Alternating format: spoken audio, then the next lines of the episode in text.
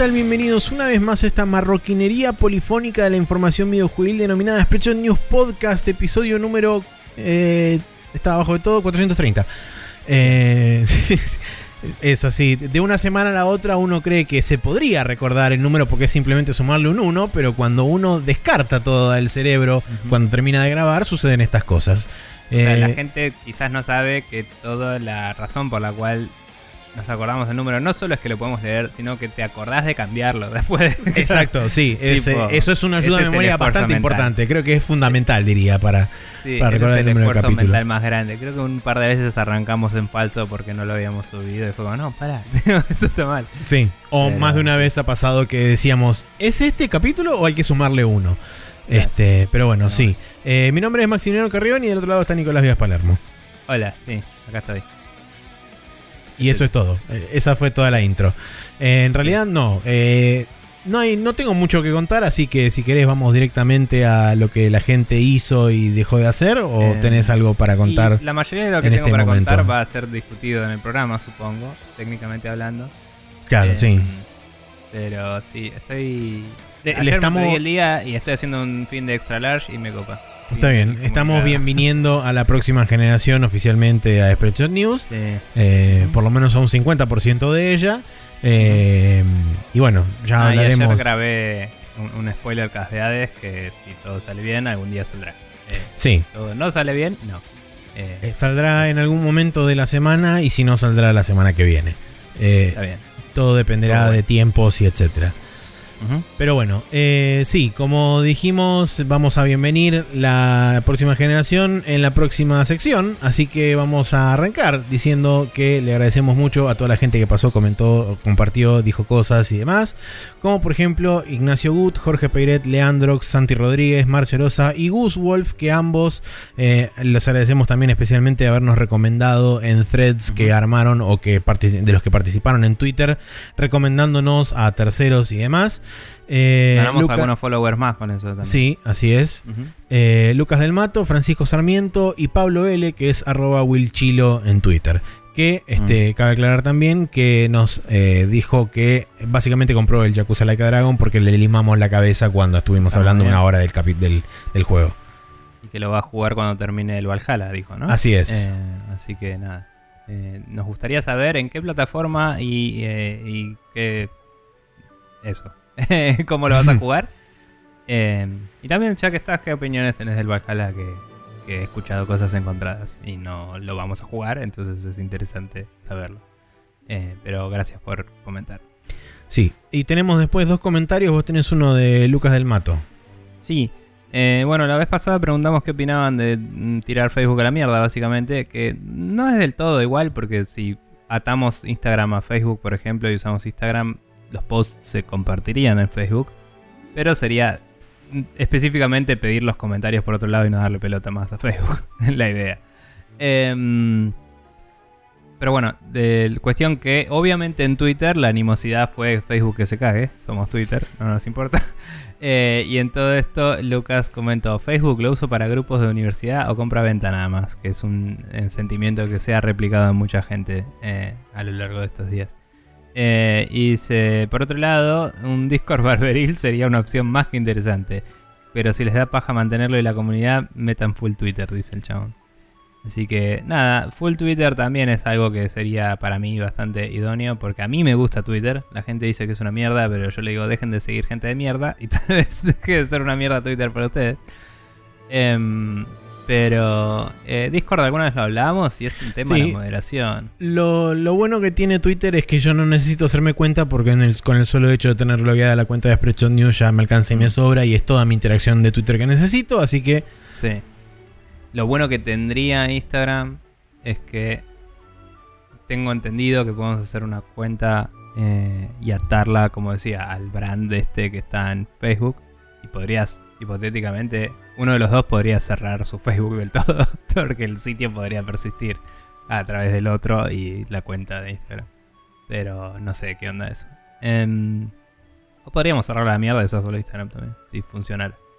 Pero bueno, em, nada, y lo del Discord lo hemos hablado alguna vez, es un tema moderar siendo dos porque no vamos a tener tiempo para estar todo el Sí, día en además no, no podemos estar también. pendientes, exactamente, no podemos estar pendientes el 100% del día de qué pasa o deja de pasar dentro de Discord.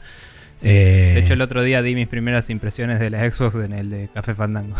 Fue como... sí, por eso Hola, acá podríamos... tienen un unboxing y les pasé un video que grabé que no lo subí a ningún lado y es como, ahí está. Tipo, Sí, Eh, podríamos tranquilamente adoptar alguna de las otras comunidades este, como, como parte. Nah, encima también hay, bueno hay un tema estamos de. haciendo publicidad de lo nuestro ahí, no. No, no, no, pero- no digo, no digo por eso, digo simplemente para interactuar a la, por- con la gente que le interesa interactuar, porque compartimos mucha audiencia, es verdad, con sobre todo con Café Fandango y por ahí con otros podcasts también. Sí. Eh, Yo tengo un Discord propio para que algún día quiero usar para mi Twitch, pero todavía no lo tuneé y me da paja. y capaz cuando haga ese, de última, usamos ese. Pero, sí, que tenga una sección para Spreadshot y chau. Sí, vemos, vemos. No sé, eh, todo puede cambiar a futuro. Capaz que eh, si realmente dejamos de darle pelota 100% a Facebook, capaz que Discord es re buena opción. El tema es que si empezamos a invitar gente a lo loco, es- la moderación es un re tema. Eh, no, no tengo ganas de que termine como ciertos grupos de Facebook en los que hemos participado alguna vez y no terminaron bien. Eh, o, o eran particularmente ultra tóxicos, por así decirlo, hacia el final. Así que eso. Em, pero bueno. Eh, vos tenés otro comentario. Sí, yo tengo un comentario de Ignacio Gut que dice, buenas muchachos, vuelvo a comentar después de un tiempo. Aún estoy escuchando el episodio anterior, pero quería hacerles una pequeña corrección. Comentaban sobre el adaptador para PlayStation Cámara que va a hacer falta para poder utilizar el PlayStation VR en la PlayStation 5 y mencionaron que seguramente venga con esta consola. No es así, sí, yo después lo leí after the fact que en realidad Me tenías que pedirlo. Eh, sí. Eh, bien, dice, desde hace un par de semanas hay disponible una web desde la cual cualquier, eh, cualquier dueño de PlayStation VR, tenga PlayStation 5 o no, puede solicitar dicho adaptador y te lo envían gratis. La, la URL es camera-adaptor.support.playstation.com barra es-es. Pero hay un problema.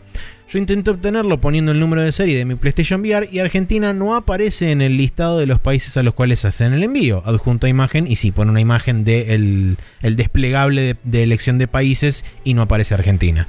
Eh, lo curioso es que envían a países africanos como el Congo o Camerún y no hay Argentina. Eh, hay que ver si más adelante se habilita o si se habilita de otra forma considerando eh, que Sony tiene presencia oficial en el país. Sí, yo lo que le recomendé a través de un comentario que le puse es que se pusiera de alguna forma en contacto con el soporte de. Sony Argentina para ver qué recomendaban o qué camino le, qué alternativa le daban para poder este, para poder pedir justamente el adaptador este, porque estando con presencia oficial acá en Argentina deberían tener por lo menos stock Sí. en, en algún lado acá. Sí, lo que yo sí voy a decir es que medio porque Sony se le cantó hacerlo así, acá todavía no salió oficialmente. A pesar de que en el resto del Sí, es mundo, verdad que no sale sí. oficialmente la PlayStation, sale en- en técnicamente en diciembre. Quizás agregan el país después a la página de soporte, así que yo diría que esté atento. eh, para Es una buena alternativa, no, no lo pensé. O sea, imagino que igual en estos países que, sa- que ya salió, este sitio se habilitó antes. Entonces, de última, chusmear al principio de diciembre, lo que sea. Pero digo, ten en cuenta que eso puede ser que sea agregado después y que todavía no estaba porque no lo resolvieron logísticamente o, o están viendo de cómo están de stock para saber si te van a poder prometer al toque o es un backorder o cómo va a ser. Sí. Igual, sobre por qué asumimos que venía en la caja y todo eso, eh, era medio porque sabíamos que era gratis y también sabíamos que es como lo más estúpido de la Tierra hacer esto que están haciendo, no sé. Pero supongo que es más barato que meter uno en cada caja por las dudas, cuando sabes exactamente cuántos VR sets vendiste y no son tantos como PlayStation vas a producir. Sí. Eh, así que bueno. Eh, sí, por otro lado también eh, lo que yo le recomendé, el hecho de ponerse en contacto con, con el soporte de Sony Argentina, quizás ellos te pueden dar una respuesta más acertada diciéndote no, vamos a esperar, o te dicen eh, hasta el lanzamiento de la PlayStation 5 no va a estar disponible, o, o va a estar disponible próximamente, o lo que sea. Más allá del soporte oficial, eh, ¿sabemos de primera mano si el VR headset se vendía acá en Argentina? Sí. Porque capaz. Ok. Bueno, entonces, idealmente sí, debería suceder. Pero nada, la única que se me ocurre es eso. que como no salió oficialmente acá todavía. Por ahí sí dependen de eso, del lanzamiento oficial. Sí. Pero bueno, eh, gracias Ignacio, gracias Lucas y gracias a toda la gente que comentó. Ahora vamos a pasar a la primera sección oficial de este programa, que como siempre es qué jueguitos estuvimos jugando y qué consolas estuvimos probando esta semana. Sí.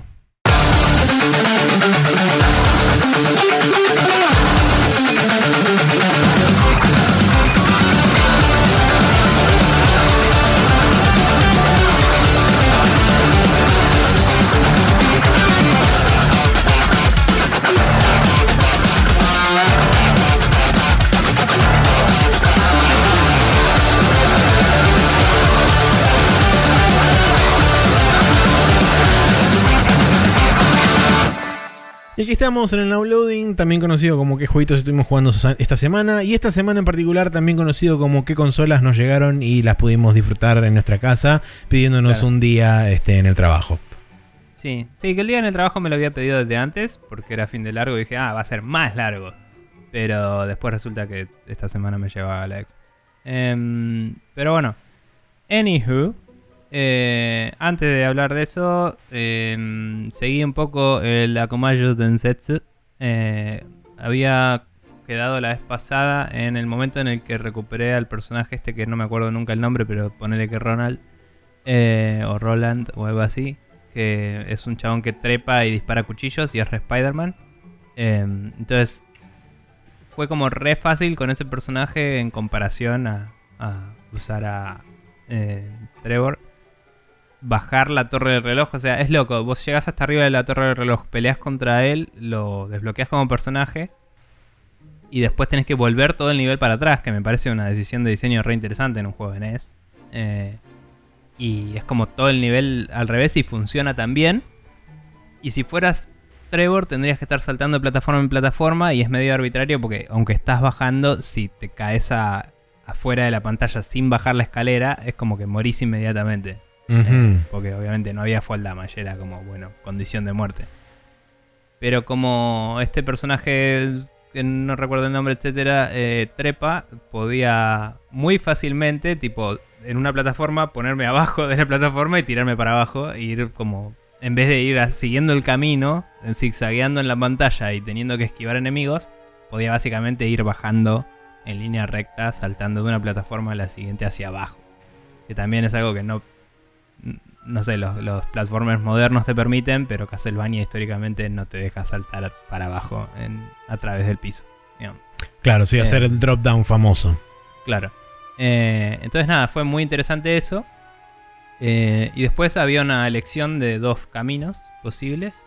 O sea, hay como un nivel medio intermedio que es como una especie de padding.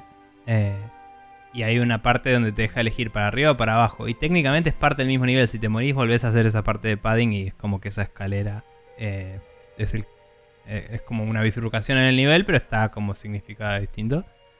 Y yo veía que la de arriba claramente era Sifa Belnades, tipo el- la imagen que te mostraba el camino de arriba. Entonces dije, vamos por ahí, destrabamos el otro personaje. Fui, avancé todo, peleé contra el cíclope. No, no sé si viste la serie de Castlevania al final, pero básicamente esto está representado en la serie de Castlevania de Netflix. Eh, que hay un cíclope que tiene la habilidad de convertir en piedra a la gente. Y, mm, y está Sifa, etc. Eh, cuestión que le ganas, eh, la estatua de Sifa se convierte en Sifa, Yuppie, y que creo que es básicamente un palette swap o solo se mueve de golpe. y, oh. y, mm, y medio como que te dice la típica, un montón de texto que se pasa solo y no llega a leer, y tipo, ¿vamos o no vamos? Así, y eso sí lo sé leer. Y, le dije, vamos. Y no sabía yo, little did I know, que te reemplaza el personaje anterior. Así que salí perdiendo la guerra. Porque ahora en vez de Spider-Man tengo como a, no sé, eh, la loca del bastón, básicamente. Que Sifa puede hacer algunos hechizos y cosas con, con ítems que no conseguí todavía. Pero que tengo entendido que algunos malos los hace pija. Pero es como un personaje medio tosco, ¿viste? Lento. no- el, el ataque es muy cortito el, el alcance. Y es como, bueno, entonces tengo que jugar con Trevor todo. que no es particularmente malo, pero es obviamente más difícil en algunas partes que usar al otro personaje.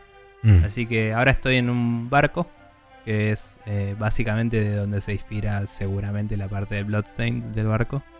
Y, estoy ahí recorriéndolo y me está costando bastante. Pero nada, fue un buen avance y estuvo, estuvo bueno. Y que, que bien que se siente ese juego. Tipo, el, el- comparado con otros juegos de esa época, es como que es súper eh, pulido, ¿viste? Como que todo se siente bien, el control y todo. Lo único que siempre es una molestia son las escaleras en los Castlevania. Eh, Que tenés que invocar la escalera. Sí, que después de un rato te das cuenta que el problema es que vos tratás de ir en diagonal y en realidad tenés que pararte al lado y apretar arriba o abajo. Y ahí es donde empieza el ascenso o descenso. Porque si sin querer apretás, tratando de apretar diagonal, apretás más hacia un lado que hacia arriba, tipo, Trevor camina al borde y se cae y se muere. es como la puta madre. Y perdés una vida inmediatamente. Eh, y eso me, me- es tu downfall literalmente, digamos. Em, así que nada, esa- esas fueron las desventuras de Castlevania de, de esta semana. Em, y después, no sé qué vamos a hablar más si de Yakuza o de Xbox, así que ¿qué querés hacer? ¿Con qué seguimos? No sé, como quieras. A mí me da lo mismo. Yo te cuento más que nada hasta dónde llegué el Yakuza. Llegué hasta el capítulo 7, real principio. No, no fui ni siquiera ni al primer punto de, de historia. Yo estoy Este- por ahí también, y, y estaba ahí medio la última vez que hablamos, no, no seguí mucho en la semana. Em, pero... No, hablemos de Yakuza, ya. Bueno, eh, como dije, llegué hasta el capítulo 7. p- Más que nada porque el capítulo 6 es bastante corto y no tiene demasiadas cosas narrativas. Son dos o tres momentos. Eh, y que en medio de esos momentos son bastante conductivos uno hacia el otro. Entonces es como que Mm. es bastante fácil ir de uno Sí. al otro. Ya es bastante abierto igual el 6, podés dar vueltas y hacer Sí, cosas. no, no. Igualmente la mayor parte del. O, o por lo menos buena parte del final o de, de, de la mitad hacia el final del 6 transcurre todo en un dungeon. eh, Sí. Que es el, el famoso Mythic Dungeon que después te desbloquean al principio del capítulo 7. Y te Mm. dicen, a este dungeon puedes ir a conseguir, este, a farmear materiales A- a raros Sí. y grindear y demás. Eh, bueno. Estoy haciendo la, como suelo hacer yo una vez que llego a la parte donde el mundo se abre y empiezan a aparecer las side stories y demás. Estoy haciendo todo eso. Eh, Como consecuencia estoy desbloqueando muchos de los summons. Ya tengo creo que como 5 o 6 summons diferentes. Em, Creo que tengo cuatro. Bueno, si la- contás el que te dan, tengo Sí. cuatro, me parece. Yo creo que tengo 6 o 7. básicamente hacer substories, algunas substories te dan como recompensa el, el summon. Em, y, y bueno, no los estoy usando tanto, pero los estoy usando un poco. Y hay algunos summons que son bastante interesantes. Por ejemplo, no sé si por ahí vos no llegaste a hacerlo todavía, pero hay una side quest de eh, unos hobos de unos eh, lincheras que están por ahí cerca del coso y este hay una minita que les va a servir sopa todos los días y funciona una suerte Sí, de, comedor comunitario. Bueno, te da un summon. Esa minita básicamente lo que hace es bufearte a toda la party y te cura todos los stats y te, te recupera vida y magia eh, cuando lo usas. Entonces está buena, por ejemplo, si te enfrentas a un grupo de enemigos grande, como por ejemplo hay en Chinatown, que te sacan 3 o 4 niveles al final de- del capítulo 6. Eh, y dije, bueno, voy a probar a ver qué onda, a ver qué tan difícil es luchar contra enemigos que están bastante por arriba de tu nivel base. Y ahí la tuve que usar porque me estaban cascando feo. Eh, admito igualmente también que no estaba del todo preparado tanto con armadura como con equipamiento de armas. O sea, les pegaba relativamente poco y a mí me, me pegaban bastante duro. No, yo Eh, estoy maxeando más esas cosas, entonces no tuve tantos problemas en el. Sí, yo, yo en realidad no, no estoy gastando tanta plata, cosa que debería hacer porque párrafo aparte me llegué a la parte del minigame y me olvidé de la, de la historia principal durante como 15 horas. Eh, Sí, ¿Lo terminaste el minigame? ¿Ya está? eh, estoy en el top 10 ya. Tranca. Así que me falta un es una toque nomás. administración de empresas para los. Sí, es una, una... Arrancás primero dirigiendo una, una empresa de galletas de arroz y después se transforma... Exactamente. De hecho, la, la empresa se llama Ichiban Confections primero. Y después, cuando pasas cierto límite, transforman el nombre y se llama Ichiban Holdings. Este, Claro. Porque podés tener restaurantes, eh, podés tener este tipo los, los 7-Elevens y todas esas cosas, o sea, mini markets o supermercados también. Podés tener, después más adelante aparecen cabaret clubs, después te aparecen también, este, por último, firmas tipo de arquitectura, seguridad y todas esas cosas. Eh, y la verdad que es bastante más simple, o sea, es íntegramente menu-based, o sea, todo lo manejas a través de menús diferentes. Y, y una vez, al, pri- al principio me costó un poco entenderlo, el, el minigame, pero una vez que, el- que le vas enganchando la vuelta se vuelve relativamente simple. Sí, yo al toque. O sea, la segunda iteración. La primera la hice medio como safe. Eh, cuando digo iteración, viste, vos tenés como cuatro eh, runs, ¿no? Sí. Que manejás la, las settings, digamos, y ejecutás lo que armaste para ver cómo le va en el mercado. Exacto. Cuat- cuatro veces, que implica como una vez por semana. Y al fin del mes tenés una reunión de, de los capos. Con los Entonces- shareholders, básicamente. Claro, después de la primera reunión, que vi que te da unos boosts de. Si te va bien en la reunión, te boostea la, la moral y como que entendí bien eh, cómo tenés que hablar con los chabones y todo. La segunda la hice mucho más arriesgada porque era como ya sé que esto lo puedo recuperar Claro. si lo hago de esta forma. Y saqué un crédito y todo, y como que era como si el número está verde, eh, en la reunión Vamos podés, para arriba. podés pilotearla, aunque Sí. no sea gigante. Entonces fue como, bueno, hago un préstamo con una cantidad de pagos así y solo tengo que ganar más que eso cada vez y va a estar verde el número. Y lo hice así y con eso ya como que la repiloteé y al toque subí al top 100, que es el primer objetivo. Sí. Eh, y lo, lo dejé ahí porque dije, bueno, eh, es re enviciante y te puedes reponer como hiciste vos, pero a mí me gusta más dosificarlo un poco con la historia porque eh, no es como el cero, que, que te daba la guita directamente y podés usarla para vos y, y es como que es, te rompe el juego en dos.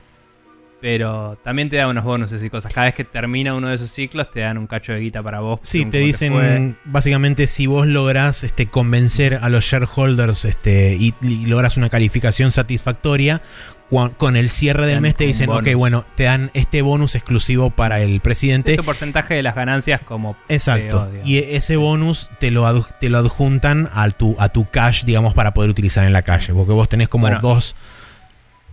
Lo, lo que sí me pasó a mí es que yo sí fui invirtiendo plata en, en comprar ítems y todo, que es a diferencia de lo que vos decías. Pero en una me pasó que, viste que vos podés donarle plata a tu Smith, digamos. a- Sí. est- Está tipo la, la parte que sería la herrería del juego, vos podés donarle plata a ese negocio. Y me confundí un dígito y le doné toda mi plata. ¡No! Y fue como- o sea, me, ya había gastado casi todo lo que tenía, pero iba ahí a mejorar armas y, y le doné toda la plata y después no tenía plata para mejorar las armas. Y fue como la puta madre.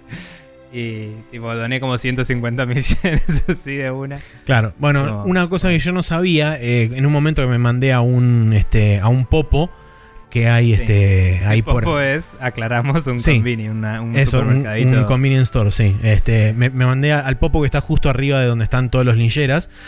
Eh, y en un momento miro para la miro para la izquierda, porque viste que entras y está a la derecha están este, los dos este, chaboncitos que están. Uno Sí. es el de los. el counter, digamos. eh, el, el counter donde está el chaboncito que le compras cosas y al lado Sí. está el del part-time hero. Sí. A la izquierda, si yo miré para la izquierda y había un icono, me acerqué y es un ATM. En el ATM vos lo que Sí. hacer es depositar plata y extraer. Sí. Y de hecho yo me fijé ahí y tenía Que eso está en todos los 15.000... Sí, eh, está, está a partir del 4 creo, o a partir del 3, que es donde lo, lo in- lo incluyen por primera vez. Eh, No sé bueno, no- si retroactivamente en el Kiwami no lo habían puesto. ¿eh? En- creo que en Kiwami y en Kiwami 2 lo pusieron, pero digamos en, en la, en la original habían aparecido a partir del 3. Porque en el 3 básicamente lo que hacías vos como Kiryu es les mandabas plata a través de un giro en el banco Sí. eh, a los pibes del orfanato. Sí. Pero bueno, la cuestión es que en el ATM vos lo que podés hacer es podés depositar plata y podés extraer después. Entonces yo lo que hice cuando llegué al primer millón, básicamente, eh, después de haber hecho como 20 rondas en el, Sí. en el coso de, de Sí, yo había llegado a management. 500 mil y de ahí gasté y después me... Claro, bueno, yo llegué a mi- un millón ciento y pico de mil, entonces Ajá. justo de pedo estaba en el ITM, entonces dije, bueno, deposito un millón, por las dudas, no van a hacer cosas que me manden alguna cagada, porque había visto el tema de darle fondos a la herrería, y como vi que funciona con ese tipo de, con el, con el coso que es, son los numeritos y vos lo vas moviendo, cada Sí, unidad... incrementás cada dígito con Exacto. el D-pad y para el pifiás. entonces yo. dije, exacto, no- Aparte, si, te, si te baja alguien, perdés 50% de tu plata. ah, Sí. eso no lo sabía. Eh, eso lo leí en un tutorial y no, no me pasó. Pero la verdad que el juego está muy bien balanceado y si sabes jugarlo no, es muy poco probable que te bajen. Pero si, Sí, si yo te no- bajan a, a em, Ichiban en particular, es una condición de pérdida De automática, derrota. o sea, de derrota automática. Y lo único que pasa es que te quedas en el lugar donde estabas, pero perdés la mitad de tu plata. Eh, o Uf. si estás en algún dungeon, supongo que por ahí te vuelve para atrás, no sé. Pero en la calle es como que no hay ninguna otra repercusión que esa. Eh, y, y empezás con tipo la vida en uno, me parece. Porque sí me pasó que me bajaran alguno y después de la pelea. Sí, después de la pelea te aparecen uno. Sí, a mí, a mí me pasó eso, me bajaron un par de veces a uno o dos. Este, y bueno, la verdad que lo estoy disfrutando mucho, pero debo decir que para mí eh, el, el- el lugar donde, ha- donde tengo más fricción con el juego es con, el, con cómo decidieron balancear la cantidad de encuentros versus la cantidad de experiencia que te dan. Sobre todo con Mm. Es la experiencia... eh, ¿Cómo? Muy grindero, decís. Sí, es demasiado grindero. Hubiera preferido, la verdad, que redujeran un poco la cantidad de encuentros por minuto que tenés, que es demasiada para mí, porque hay Mm. momentos en donde vas caminando por la calle y si vas por un camino donde los chabones se Sí, si spawnean, vas derecho, hay muchos grupos. Tenés que ir Sí. haciendo es- tenés que ir haciendo zigzag constantemente o básicamente una vez que te habilitan el, el ¿cómo se llama esto? El, el fast travel, que dicho sea de paso tenés que ir descubriendo los diferentes puntos de fast travel, que son los puntos de los taxis a través de la ciudad. Puedes desde cualquier punto de la ciudad abrir el, abrir el celular, o sea, desde el menú, andar al, Ah, ir no al smartphone, sí, vas al icono del taxi y desde cualquier punto de la ciudad puedes teletransportarte a, a alguno de esos puntos de los taxis. Te sale no más caro, te sale 1500 yenes en vez de 750, pero podés ir viajar básicamente a cualquier parte de donde tengas descubiertos esos puntos. Em, ¿Qué te iba a decir? Igualmente me sorprende, capaz ahí no lo encontramos, pero me sorprende la falta de de un ítem para bajar el encounter rate, sí. Yo, Sí. Una de las primeras cosas que pensé cuando ya estaba diciendo, ok, bueno, este, este encounter rate no, es no vi ridículo. las descripciones de cada cosa en un popo o en la farmacia, ¿viste? Con esas cosas. Sí, no, yo estuve, en- estuve buscando, no busqué súper exhaustivamente, pero estuve Mm. buscando en un par de lugares y no encontré nada que haga referencia a bajar el encounter rate. Mm. Capaz algún... No, porque la ropa es toda de shops. O algún equipamiento puede ser, algún ítem. La, única- la única que se me ocurre es que pueda llegar a salir eventualmente como recompensa de alguno de los minigames. Algún charm debe ser, algún lucky Por charm. eso, ¿viste? es que salga o de recompensa de algún minigame o que salga de recompensa de alguna side story. Pasa que Mm. si salía de alguna side story que te la den en una side story que se habilita recién en el capítulo 8, me parece que es medio cualquiera. Y. Sí, qué sé yo. Igual, a ver, convengamos que. No jugué todos, pero los que jugué. El encounter rate siempre fue alto. El tema es que acá, como son menu based y todo, es otro ritmo. Más allá de que la verdad que es bastante rápido y que me parece que encaja muy bien. eh, se vuelve repetitivo muy fácil. Comparado Sí. con un juego de acción donde de última. eh, podés vos variar más el combate y divertirte encontrando tu propia forma de pelear, ponele. Acá Sí, es como que las estrategias dominantes quedan claras y a veces es como... Vos podés cambiar de show, lo que sea, pero si vas en línea recta y te encontraste tres grupos de enemigos, las tres peleas van a ser lo mismo porque vas a tener el mismo equipamiento, las mismas habilidades y vas a usar probablemente las mismas. Porque a menos que sea un dungeon donde están más planeados los encuentros, en la calle son todos los mismos chabones. Sí, y también comparto lo que vos decías este, la vez pasada del hecho de que te hace jugar conservadoramente en el sentido de que eh, no te incentiva a cambiar de jobs, porque el hecho de cambiar Mm. de jobs significa nerfear tus stats. Y si bien las Sí, stats Demasiado. suben relativamente rápido cuando empezás a subir y los primeros... eh, eh, ese es el problema, los primeros dos o tres ranks de los jobs suben rápido. A partir de rank 4 se estanca zarpado y entonces Mm. me parece que ahí es donde está el, el mayor problema. Por ahí no te digo que me des tanta experiencia de cada nivel del jugador, pero sí me parece que deberían dar un porcentaje bastante más grande de experiencia del job. Este, para justamente, por lo menos incentivarte eso, incentivarte a probar otros jobs, a, a cambiar todo el tiempo y a, y a probar diferentes combinaciones. Porque, cambiar la escala de leveleo, porque si te dan la misma cantidad de experiencia show, pero del nivel 1 al 10 es tipo mucho menos experiencia la que necesitas, podría subir n niveles de una. Me parece que acá es el típico juego que trunca la experiencia cuando pasaste niveles, como bueno, no tenés más que esto. puede ser. En la experiencia en cero. En vez de hacer carry over Sí, y decir, si gano suficiente experiencia para dos niveles, dame dos niveles. Sí. Sí, me me parece que va, va- va por ese lado. Y si bien existen ítems que bustean la, la ganancia de, sí. de experiencia y demás, es prácticamente descartable lo que bustean, porque yo la- las bebidas, las kiwami, esa que encontrás en alguna de las máquinas de, este, de la Hanbaiki que andan por ahí, por Yokohama, eh, te dan 1.5, o sea, viste que tenés el multiplicador abajo de, de la cantidad de experiencia que te dan. Ah, Mm. la- l- lo máximo que llegué fue 1.5 y una vez que tomás una no te deja tomar otra con el mismo personaje. Encima también es por personaje, no es que vos con un personaje de la party consumís una y eso afecta a todo el mundo. Eh, lo mismo sucede con la con la, la Mysterious Drink que lo que hace es aumentarte la ganancia de plata. Que, Bueno, igual ahí, eh, sea, tenés que aprender los combos, pero la aposta es ir a un restaurante y ahí todos tus personajes comen juntos. sí, bueno, pero el tema es que busteas a todos. no, no encontré, está bien que no, no fui a comer a, a demasiados restaurantes, pero hasta ahora lo máximo que encontré fue eh, Boost Attack, Boost Defense y Boost Agility. Esas fueron las tres cosas que me tocaron hasta ahora en los pocos restaurantes que estuve. No sé si existe un eh, bustear experiencia o bustear este imagino que sí. job experience, pero sí, hab- habría que Igual buscarlo. nada. Sí, igual nada, de como. Como decís, o sea. El juego adapta muy bien. eh, mejor dicho, el juego usa muy bien las mecánicas que ya había de los viejos Yakuza en un ambiente por turnos, pero no las adapta del todo. Entonces Mm. es como que. eh, no me parece mal la idea de tienes que ir a un restaurante para conseguir buffs, qué sé yo. Es lo mismo que haces en Monster Hunter, que haces en otros juegos que tipo te comes algo antes de la misión y, y tenés más. Y siempre es el Yakuza es como que modela la idea de lo mundano, de si, si quiero esto tengo que ir al lugar y comprarlo y es como una transacción Sí, medio no llegando al extremo del Shenmue, pero va por ahí. Eh, y, y lo entiendo, pero cuando quiero subir la experiencia y tengo que ir de acá al lugar donde lo puedo comprar y en el camino de 7000 trillones de chabones, y ese era el problema inicial, es medio una paja. Quizás la solución real es literalmente grindear, ir al dungeon, tipo cambiarte de shops, ir al dungeon, darle un rato, de paso agarrar ítems, todo. Eh, que no me parece algo particularmente aburrido, sí me parece que es una tarea que estaría bueno no tener que hacer.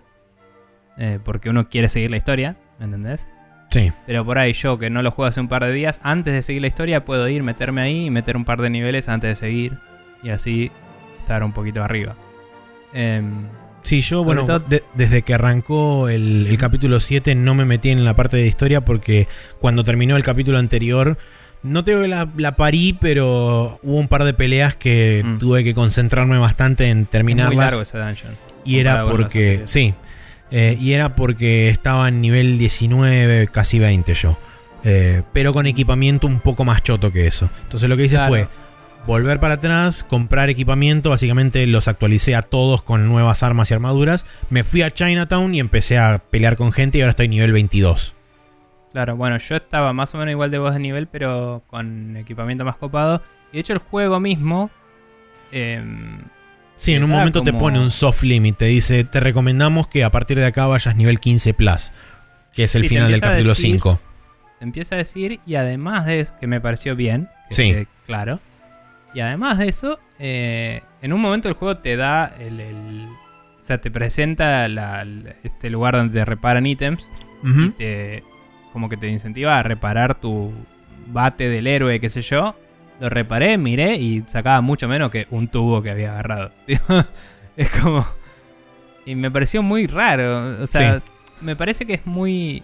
Mientras que a nivel narrativo está bien y es divertido el momento en el que agarras el bate legendario. Eh, quizás es muy temprano en la historia para presentarlo como ítem importante cuando después inmediatamente se vuelve obsoleto, ¿no? No, no sería el primer juego en el que, ah, la espada del héroe no es la mejor espada y espadas más copadas, pero en general es una, un hito en el juego y acá fue una excusa narrativa que es simpática, pero el personaje sigue, cuando lo vas y lo reparas, sigue nombrándolo como, ah, no, porque este es mi super bate legendario. Y es como, pero tenés cinco armas más. Sí. O sea... sí, encima para colmo Encima para colmo, yo en, mi caso personal, por ejemplo, ya el bate no lo uso más porque cambié de job y estoy usando el, primer trabajo con el que con, el que tiene. con el que tenés a, Kazuga, que es este eh, freelancer, que es básicamente pegar con las manos. Em, después a todos los demás también ya les cambié una vez el, job. Estoy con este Enforcer, Hostess y el personaje sorpresa que te viene por otro lado. Eh, que estoy con, con su job este, por defecto. ¿Para cuál es? El que hablamos antes por privado, que no lo quiero decir porque es, es spoilear. No, no, pero ¿cuál es su job por defecto? Eh, su job por defecto es este secretaria o algo por el estilo. La, la oficinista. Oficinista, está, eso. Está buena. Está, bueno. Igual yo lo cambié eh, a. La cambié a, el de dealer, de casino. Car dealer, ah. ¿Y qué muy, onda? Muy buena. Eh, juega con los randoms de las cosas. Eh, tiene ah. ataques que dan daño medio random, eh, buffs aleatorios. O sea, tiras un buff y buffea a tus chabones de alguna forma. Y. Tipo Wild Magic. es como. Ponele, sí. Y, tiene cosas medio así. Y, y, tiene un ataque que me sirvió un par de veces. Que tira tres dardos para arriba al aire y le cae a tres enemigos. Y si hay uno o dos enemigos, es como que le pega más veces a alguno. Claro. No es que se desperdicia, digamos. Entonces en un momento había dos enemigos, lo tiré al aire y con dos dardos maté a uno, el otro quedó en la mitad de vida, con el siguiente le di y ya está, murió al toque. Bien. Eh, la verdad que el job se lo cambié al toque porque quería explorar otros jobs. Y dije, bueno, me van a haber dado el job este en un nivel copado. Para o sea, empieza en nivel 1, pero digo, va a estar así armado el personaje. Voy a probar otro ahora mismo y de última puedo volver rápido.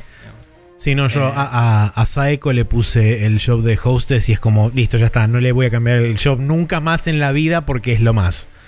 Sí, el de hostess era el de... Mm, el que tiene la, carterita de mano. Sí. No la cartera grande, sino la... No, no, no, la, carterita, la carterita chiquitita. Que tiene un ataque que es el del champagne, que es básicamente, ya está. Sí. O sea, ese ataque es como, listo. Sí, que me sorprende que no es en área. Eh, es en área, pero el cono es de medio milímetro, boludo. Tienen que estar los dos chabones mm. pegados entre sí y pegados a vos, porque si no, no le pegas. Hay como un tema con eso, porque la visual de no pega y la visual del de el aliento de fuego tampoco. Hay un tema con los ataques de área en general. Hay otro aliento de fuego más que pega más, pero es el mismo área. Entonces no, no hace un cono más grande. Sí. Para mí hay un tema con, con, con el de, como decías vos, un tema de, de, desincronización o, de lo que quieras decirle eh, con respecto a lo visual versus el ángulo que tiene. Y en todos los mm. ataques de área pasa lo mismo, porque inclusive con el Enforcer eh, vos mm. tenés un ataque que es básicamente una suerte de Shield Bash en un, en un arco. Y mm. ese arco supuestamente le pega a muchos enemigos, pero si no están de vuelta pegados y pegados al chabón, no le pegan. Eh, sin los embargo, son mucho más efectivos porque en los dungeons hay más pasillitos. Sí. Sin embargo, por ejemplo, hay un ataque que es en línea del oficinista que tira este eh, tira como unos eh, como unos ganchos, una cosa así, que los tira en mm. línea y eso le pega a todos los chabones que estén en una línea recta a bastante larga distancia. Como el rush que hace. Como el, el, charge que hace Adachi, claro. Adachi. Eh, sí, el de línea recta por ahí es el más fácil porque es una línea. Claro, sí. Pero sí. Em, no, y yo probé eso, cambié esos jobs. No me acuerdo si le volví a cambiar el job a todos a propósito para decir, bueno, la próxima voy a grindear un rato. Porque quería subir otros niveles de otras cosas para variar. Sí, yo el único job que em, quiero realmente probar después en algún momento es el de Yojimbo, que es este Bodyguard. Está bueno. Es con la, Eh, con la katana. Está bueno, pero los ataques iniciales no me gustaron mucho. Eh, después le saqué alguno más que estuvo un poquito más piola. Em, pero hay uno, por ejemplo, que es... O sea, como que el ataque básico me parecía que pegaba más que esos ataques especiales en, Mm. en algunos aspectos. Em, pero eh, sí, es como hay que levelearlo. Y sí. Eh, y después el, el otro que puse, que por ahora vi muy poquito porque lo puse casi al final de la última sesión que jugué, fue el de la Dominatrix. Es buenísimo. Uh, no, yo, yo quiero, quiero probar es el de la Dominatrix. Es buenísimo, se le puse a, a cosa... A Psycho. A Psycho, sí. Eh, y nada, es como muy bueno porque es graciosísimo y los ataques son tipo, lo tira al piso al chabón y se le para encima así con la rodilla, tipo en el cuello, y como con la fusta en la mano, ¿viste? Uh, Genial. Eh, y algunas de las armas, eh, hay un arma que estaba carísima y no, no tenía la plata, tal vez porque me la doné toda, pero...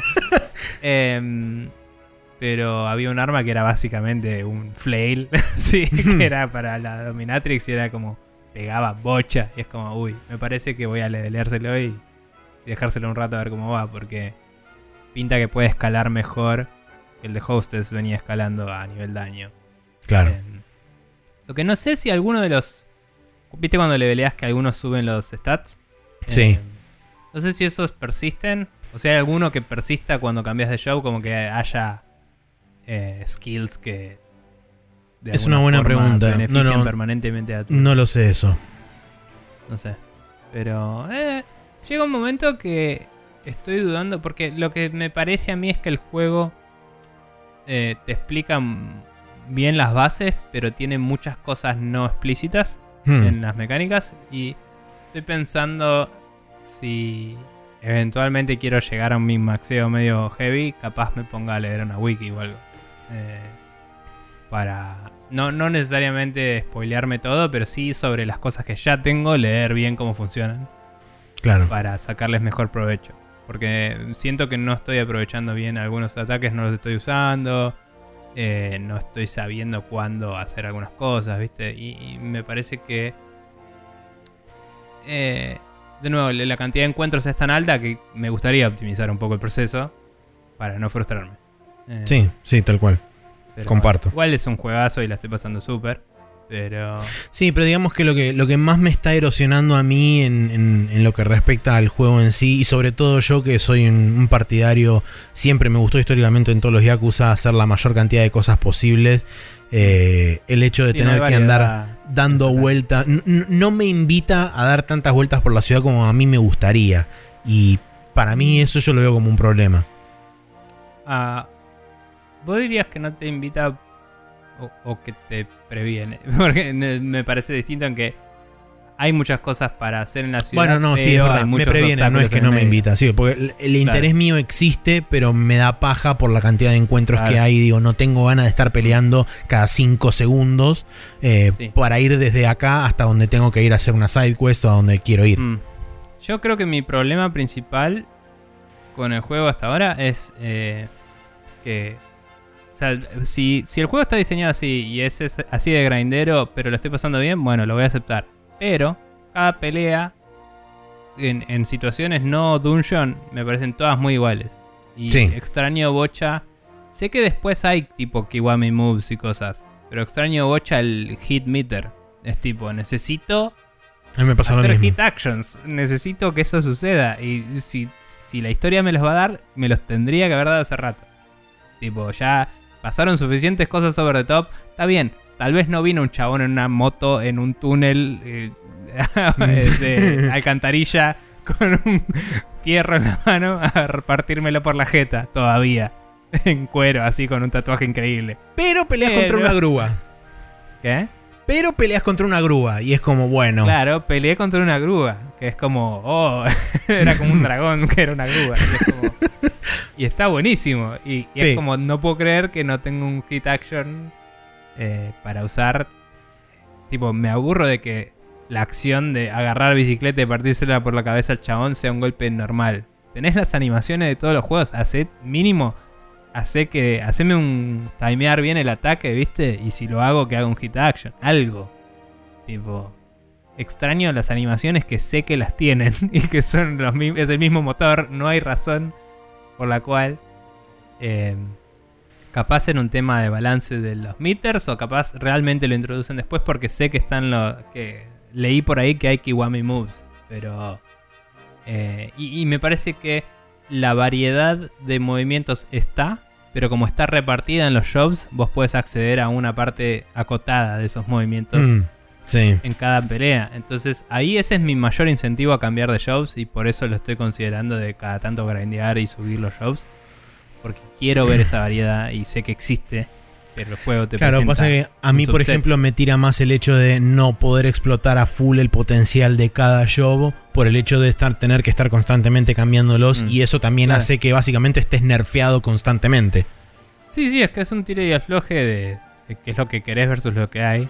Y, y ponele, me molesta un poco. eh, yo entiendo que el hero job es como el chabón con la espada y acá es, es un bate, ¿no? Pero es como, ese es el job. Pero me molesta un poco que venía en la historia usando cuerpo a cuerpo. De golpe me dan un bate y tengo que arrancar de cero y no tengo movimientos. Y después no, no es que puedo desequiparle el bate y tengo los movimientos esos. Tengo que cambiar de job. Y es Sí. como, mínimo hace que el job de freelance, que es de Ichiban solo, eh, Se sea acople al de Giro. como que esos movimientos. De última, poner un level cap muy bajo y, y hacer que todos los movimientos de, free- de freelance estén disponibles siempre, ¿me entendés? Lo que quiero decir, porque es como la experiencia del chabón sin armas. o sea, no tiene Sí. sentido esto. Con, si lo comparas con todos los demás personajes, todos tienen un arma en algún momento y puedes usar esa excusa narrativa si querés. No entiendo cuál es la razón por la cual no pueda dejar el bate en el piso un segundo y cagar a piñas a alguien. ¿Me entendés? Eh, que me parece que algunos de esos movimientos estaban buenos y no tengo ganas de ir, cambiar de job, volver y no sé, me da un toque de paja. Pero bueno, fuera de esas críticas, me parece que el juego, de la historia misma, la diversión y todo, lo acarrea Sí. tranquilamente. Eh, y, y también es como el primero así. Si hacen otro. Sí, yo creo que por ahí RPG también es un mejor. tema de, de justamente eso, de haber sido el, el primer intento de ellos y que. Dentro de todo salió bastante mejor de lo que por ahí mu- mucha gente esperaba que, que saliera. Así que ¿Sabés si si esto siempre es... fue el plan eh, que fuera turn-based o si al principio iba a ser. eh, No, hasta donde tengo entendido yo, eh, siempre fue pensado desde el lado de la acción. de, de, de RPG, decís, eh, turn-based. No, no, no, el... ¿Vos cuál decís? ¿Este o la, la franquicia en general? No, no, este, este. Ah, no, este sí, este siempre fue desde el inicio pensado como, una, como un RPG. Está bien. No, porque el otro día escuché eh, a Alex Navarro en Giant Bomb hacer el, el Quick Look, creo que era, o lo mencionó en un podcast, no sé. Y como que mencionó. Viste, porque mucha gente se enteró cuando sacaron el video en April Fools, básicamente. Sí. Y, y como que mencionó como que venía de ahí y que, y que lo siente que el sistema lo pusieron después. Pero decía, no- que yo recuerde, no hay fuentes que digan eso, que era al revés. Y, y nada. Eh, No, no, no. Según tengo, según tengo entendido, por lo menos eh, las pocas veces que he leído declaraciones de Nagoshi y de gente relacionada con el proyecto, siempre dijeron que la idea era eh, un poco modificar la fórmula y el, el planteo vino desde el principio, desde que arrancaron el, pro- el proyecto de este juego. Sí, sí, sí. Porque O sea, era también un cambio claro de que- personaje principal, era un cambio de un montón de cosas, un cambio de locación. Entonces dijeron, bueno, ok, ya que estamos, ¿por qué no cambiamos también el sistema de combate? Sí, sí. No, eh, sí quedaba claro que, eso lo hablamos en ese momento, que mm, ese video no estaba hecho para April Fool, sino que ya el juego estaba en ese Sí. estado, porque es demasiado trabajo para ese video. Tal cual. Eh, y la gente lo malinterpretó. Pero. Pero sí. Eh, nada, igual aguante de todo. Eh, ah, el último que voy a decir es que. Sigo olvidándome que existen los summons y los ítems. Eh, el, botón de etcétera, todo muy lindo con que diga Sega, pero me olvido de apretarlo y, y entrar a esas otras opciones. Termino siempre usando skills o ataques y nada más. Y. Está bien, puedo ser un idiota, no importa. Lo que digo es el juego no me incita a usar esas cosas. Y me olvido de que son mecánicas con las cuales puedo interactuar.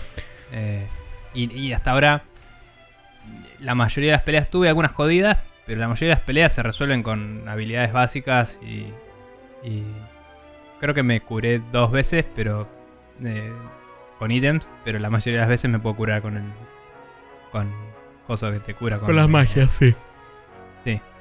Entonces nada, es como medio arbitrario. Claro, bueno, yo tuve que recurrir más a los ítems porque justamente como ahora en mi party no está Namba, que es el que, el que tiene para curar no solamente a sí ah, mismo, sino para curar a otros. Este, claro, yo, yo lo tengo a Dachi.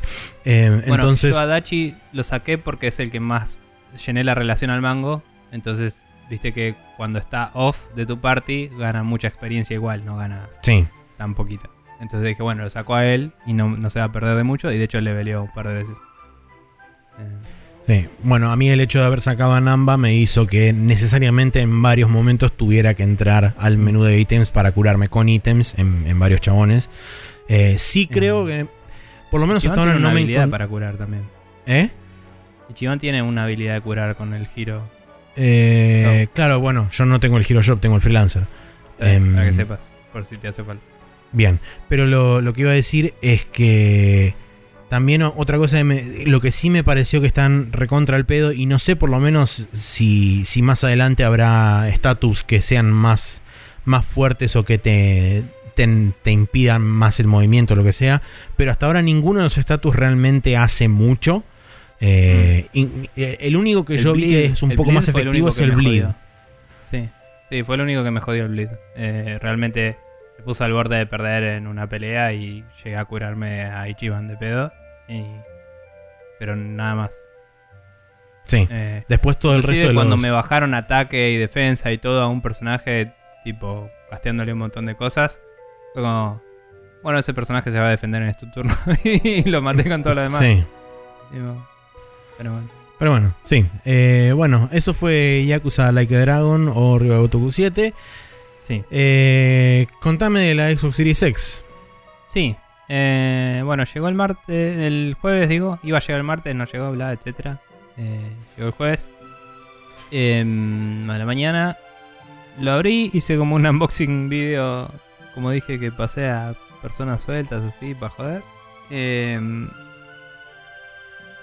ya miren en internet los unboxing, está buena la caja. Continuemos. El control es muy cómodo, eh, es un poquito más pesado que el anterior, es básicamente el mismo tamaño. Eh, tiene un grip muy... Em, tiene una textura muy leve que hace que no se resbale nada, digamos, en, la parte de las de los manubrios, digamos, donde, donde agarras con los dedos em, chiquito y anular. Y después los gatillos tienen esa misma textura también, que no me parece tan necesaria ahí, pero es útil también, como que también el grip es bastante consistente. Las palancas me sonaron que estaban un poquito más flojas, eh, curiosamente, pero no sé, puede ser un tema de percepciones. Eh, los botones también, el botón de share lo aprieto sin querer varias veces cuando quiero apretar select, eh, porque no sé qué onda, pero es como, este es el viejo, ¿no? Te estoy mostrando super momento radial. Pero yo estoy ponerle con el D-pad, estaba jugando un plataformero y como que iba a sacar un screenshot y el primer botón que tocaba con mi dedo cuando lo elevaba hacia arriba era el de share y lo apretaba y no me avivaba que en realidad tenía que subir el dedo un poco más y ir a la izquierda para apretar el botón de, de, select. De select. Em, entonces nada, como que me he pasado esa boludez un par de veces. Eh, y el D-pad está bastante bueno. Para probarlo dije, bueno, necesito un plataformero. Dije, what is a platformer? a miserable pile of directional inputs. Y me puse el Symphony of the Night. Que lo había comprado hace rato cuando se anunció la, colección para PlayStation.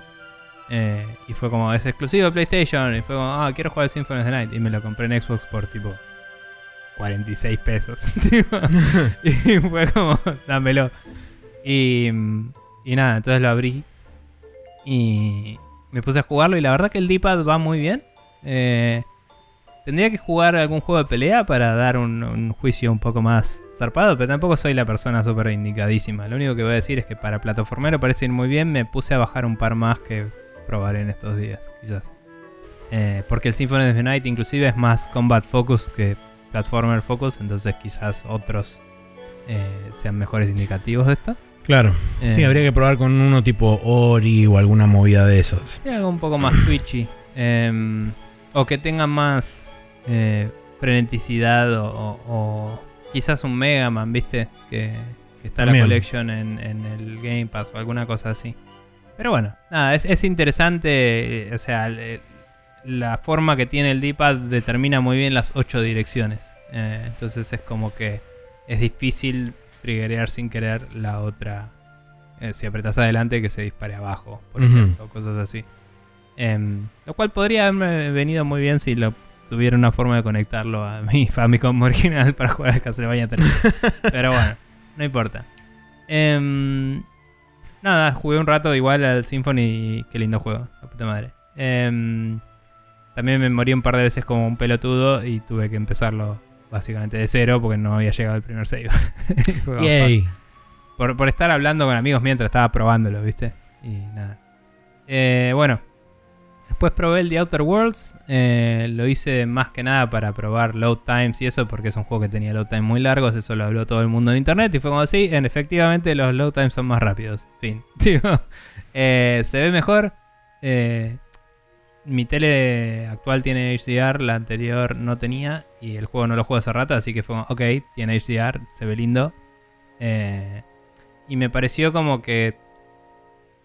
Me parece que las texturas son un poco mejores, pero eso debe haber sido parcheado, porque la Xbox One X también hace 4K, así que no debe ser distinto visualmente. Lo único que sí es que es más estable. Eh, el juego corre bastante. No tengo un timer de frames, pero parecía estar bastante a 60 frames. Eh, y nada, muy lindo. Fin del comunicado. Eh, no me acordaba una chota dónde estaba en la historia.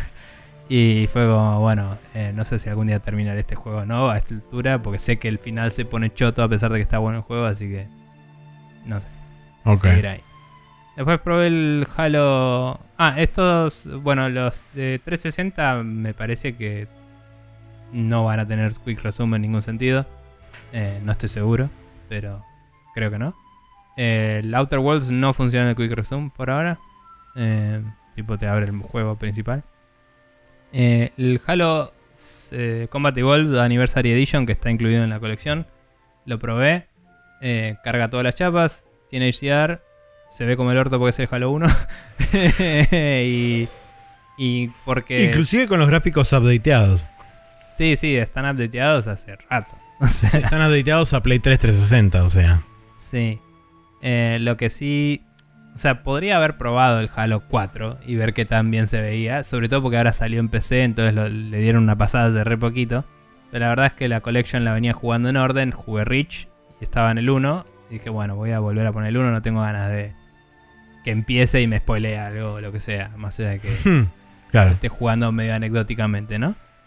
Em, y nada, la verdad es que anda bien, anda, anda el Quick Resume, que había escuchado críticas de que muchos de los juegos que están optimizados para X y S no estaban dando Quick Resume, que me pregunto si viene a, bueno, por ahí las texturas son muy grandes y la memoria y algún bug estúpido, pero acá anda, así que bien.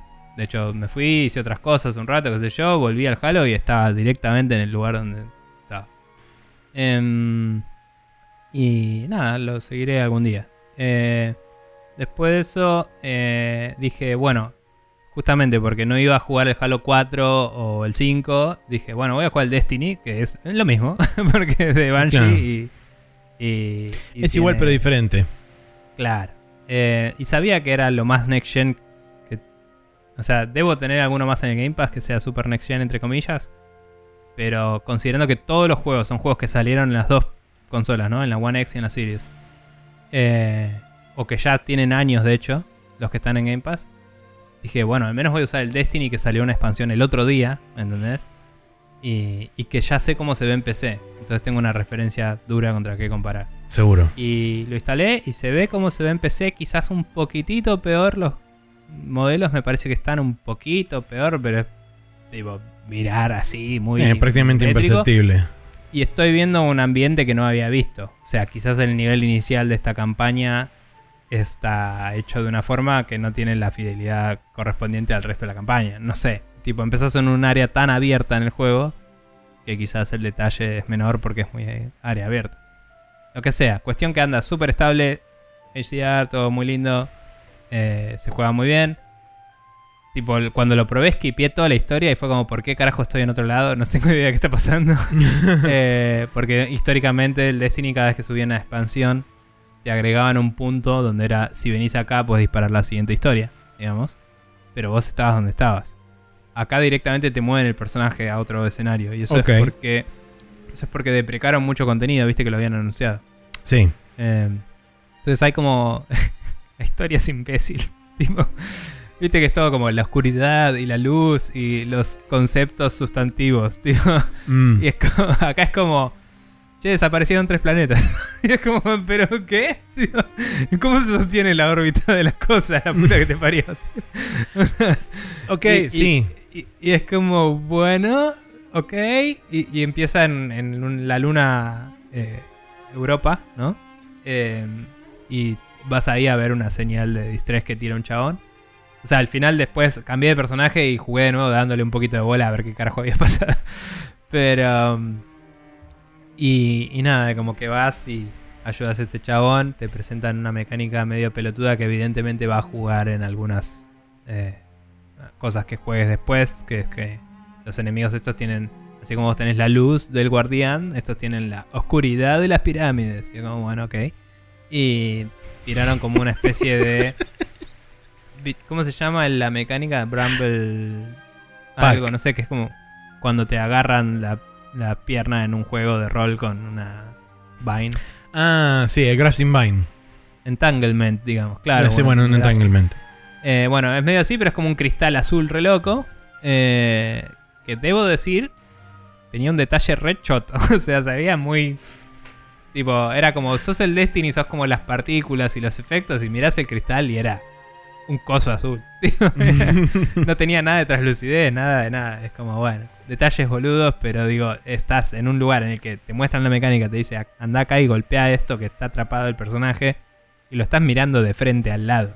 Y me llamó la atención en primer nivel eso. Pero bueno, corre súper bien, anda bien, sigue igual de confuso que siempre. Me había olvidado cómo hacer un montón de cosas y encontrarlas de nuevo fue una patada en los huevos. Eh, esos menús son más complicados que la mierda, boludo. Pero bueno, eh, es divertido cagarse a tiros. Así que capaz que lo dejo instalado y cada tanto lo abro para cagarme a tiros un rato. Em, pero nada, eh, no. Hasta ahora, la experiencia, la versión reducida de la experiencia es, es lo mismo que la One X, pero más rápida. Literal, o sea, el sistema operativo es el mismo. eh, que es una decisión clara de Microsoft. O sea, todas las preguntas que todo el mundo está haciendo todo el tiempo, de tipo, che, ¿y qué onda con los saves? Che, ¿y qué onda con tal cosa? Esa pregunta es al pedo. Es el mismo sistema operativo. O sea, eh, el juego es el mismo, el save es el mismo, ¿me entendés? O sea, es como que prendiste otra Xbox One y te bajaste los juegos de nuevo y seguiste. Es literalmente la misma experiencia, solo que es más rápida. Entonces, la mayoría de las preguntas que la gente tenga, la respuesta es esa, es como, si vos subiste tu save a la nube, está disponible y anda. Eh, que no sé si tenemos alguna noticia al respecto, pero en PlayStation no estaría siendo el caso. No, Eh, no tenemos una para noticia y no estaría haciendo el caso. Bueno, en PlayStation están pasando muchos problemas de no poder migrar de Play 4 a Play 5 los saves o, o que se, se migren las achievements y no los saves o que se migren las microtransacciones y no los saves en el caso de, del Mortal Kombat 11 en particular. Entonces, siendo un juego que tiene una historia de como 15 horas, eso es medio choto. Em, Sí, se migran algunos- los unlocks, no los saves en el caso del Mortal Kombat. claro, pero en realidad no es que se migran, sino que el servidor los tiene. Exacto. Entonces vos te logueas con tu cuenta y te los desbloquea en este otro juego que para PlayStation son dos juegos distintos, entonces el save no, no lo tenés. Sí, y otra de las cosas que también tienes que, tenés que hacer en PlayStation es que vos, por ejemplo, para bajarte la versión de PlayStation 5, eh, tenés que necesariamente bajarte la versión de PlayStation 4 del juego para que eso te habilite la versión de PlayStation 5 en algunos casos, como por ejemplo el Borderlands 3. eh, tenés que bajarte necesariamente la versión de PlayStation 4, comprar, entre comillas, la versión de PlayStation 5 y después eso Como te habilita a bajar la PlayStation 5 para después poder transferir el save de la versión de PlayStation 4 a la versión de PlayStation 5. Bueno, pero ese te deja transferir el save, eso fue un desarrollo del developer, tengo entendido. Sí, es este por developer, Eh. no es un pedido a través de la plataforma, Claro. ni es algo que maneje Sony como este manufacturador de hardware. Bueno, y en el caso del Borderlands, eh, los achievements no te los migra.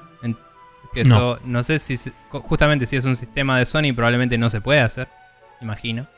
Entonces, si vos empezaste el Borderlands en el anterior, lo dejaste a la mitad y lo seguís acá, tenés la mitad de los achievements en Play 4, la otra mitad en Play 5 y no vas a poder platinar el juego sin desbloquear la otra mitad porque son dos juegos distintos eh, en la base de datos.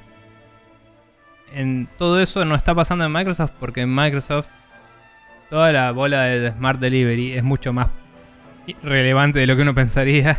eh, y es como. Es la misma versión. Es, es el, el juego tiene muchos binarios distintos, pero es un juego. Tiene una entrada en la base de datos y es esta. Y tiene estos saves, estos achievements. Este es el, la cantidad de horas que jugaste. eh, este es tu perfil en el juego. Es como que todo eso está junto. Y, y además hay como requerimientos duros de cumplir eso. Que en Sony lo que e- es mucho más tipo, deja que cada developer haga lo que quiera. Que es positivo en algunos aspectos, pero claramente significa una experiencia de usuario súper inconsistente. eh, que termina dañando un poco el brand de Sony, en mi opinión.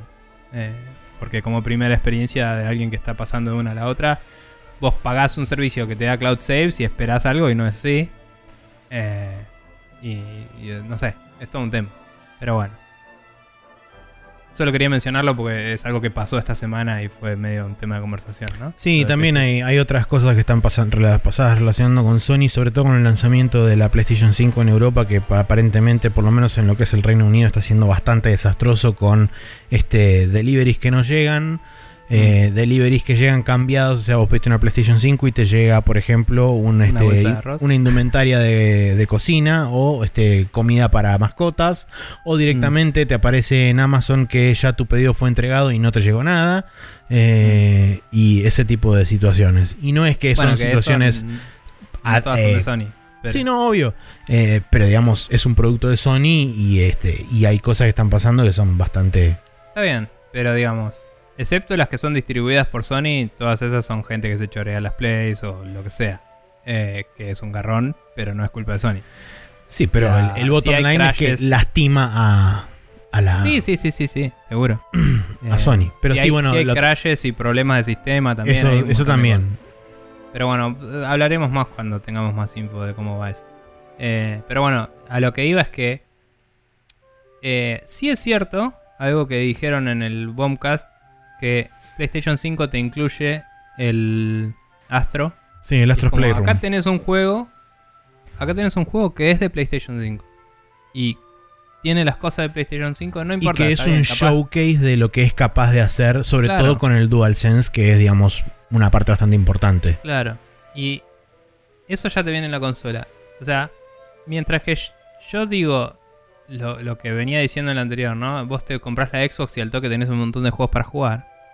Que de hecho no sé qué onda, me olvidé de preguntarle a nuestro amigo Pablo, que también se la compró, que él no tenía Xbox, si le vino con trial o no. Porque la mía no vino con un papel de trial y me parece que lo hacen digital como hacía Sony. Ah, Viste que te conté que cuando me compré la Play 4 Pro eh, decía redimilo en el store. Fui al store, lo traté de redimir, me llegó una pantalla azul que no iba a ningún lado. Dije qué experiencia de mierda. Microsoft ni siquiera te muestra nada. Si ya tenés el plan, ¿para qué mierda te va a mostrar algo? Eh, entonces, eh, no sé qué onda. Capaz Ah. que a él le dieron un che, te logueaste por primera vez, toma un plan. Le tengo que preguntar, a ver qué onda. Pero de cualquier forma, ponele que pagas el plan, tenés un montón de juegos para jugar, pero no sabes qué juego jugar para probar tu consola nueva. Pues son todos juegos que los vas a mirar y vas a decir, es el mismo juego que en la consola anterior. ¿Entendés? No, no, no hay juegos que el ray tracing sea súper evidente, al menos, de los que me bajé que dicen Series X o Series S. Tipo, no vi muchas opciones que digan acá sí, acá no. Es como que tienen que ser juegos nuevos, últimos, así zarpado, para que tengan esa opción siquiera. Los demás pueden estar optimizados y correr increíble y verse re bien. Pero no vas a tener una de las features nuevas y vas, la experiencia de usuario es un poco underwhelming en ese aspecto. Yo sabía literalmente lo que estaba comprando, ¿no? Pero digo, aún así, la aprendí y es como, ah, es la misma cosa. y, esa fue mi reacción, ¿me entendés? Eh, y, digo, para mucha gente eso es una decepción importante. Para mí fue como, ah, ok, eh, bueno. O sea, no hay nada que hacerle, ¿eh? voy a seguir jugando a Yakuza 7 en PC después. Eh, pero, pero nada, eso es un problema para Xbox, me parece. y que no queda claro con qué probarla la consola. Bien. Eh, quizás el Valhalla, ponele y eso, pero es como, bueno, no te viene nada incluido que, que tenga eso como el Astro. Y PlayStation diría que el único exclusivo que tiene que es relevante es el Demon Souls, eh, la remake. Que se ve increíble, o sea, más allá de que nosotros tengamos nuestras cosas y no se ve igual la luz y, y todas esas cosas que me hinchan las bolas, o sea, veo el viejo y es mucho más oscuro y distinto y, y me molesta que sea color hincha el nuevo, digan lo que quieran, pero se ve hermoso, digamos, el arte, corre súper bien.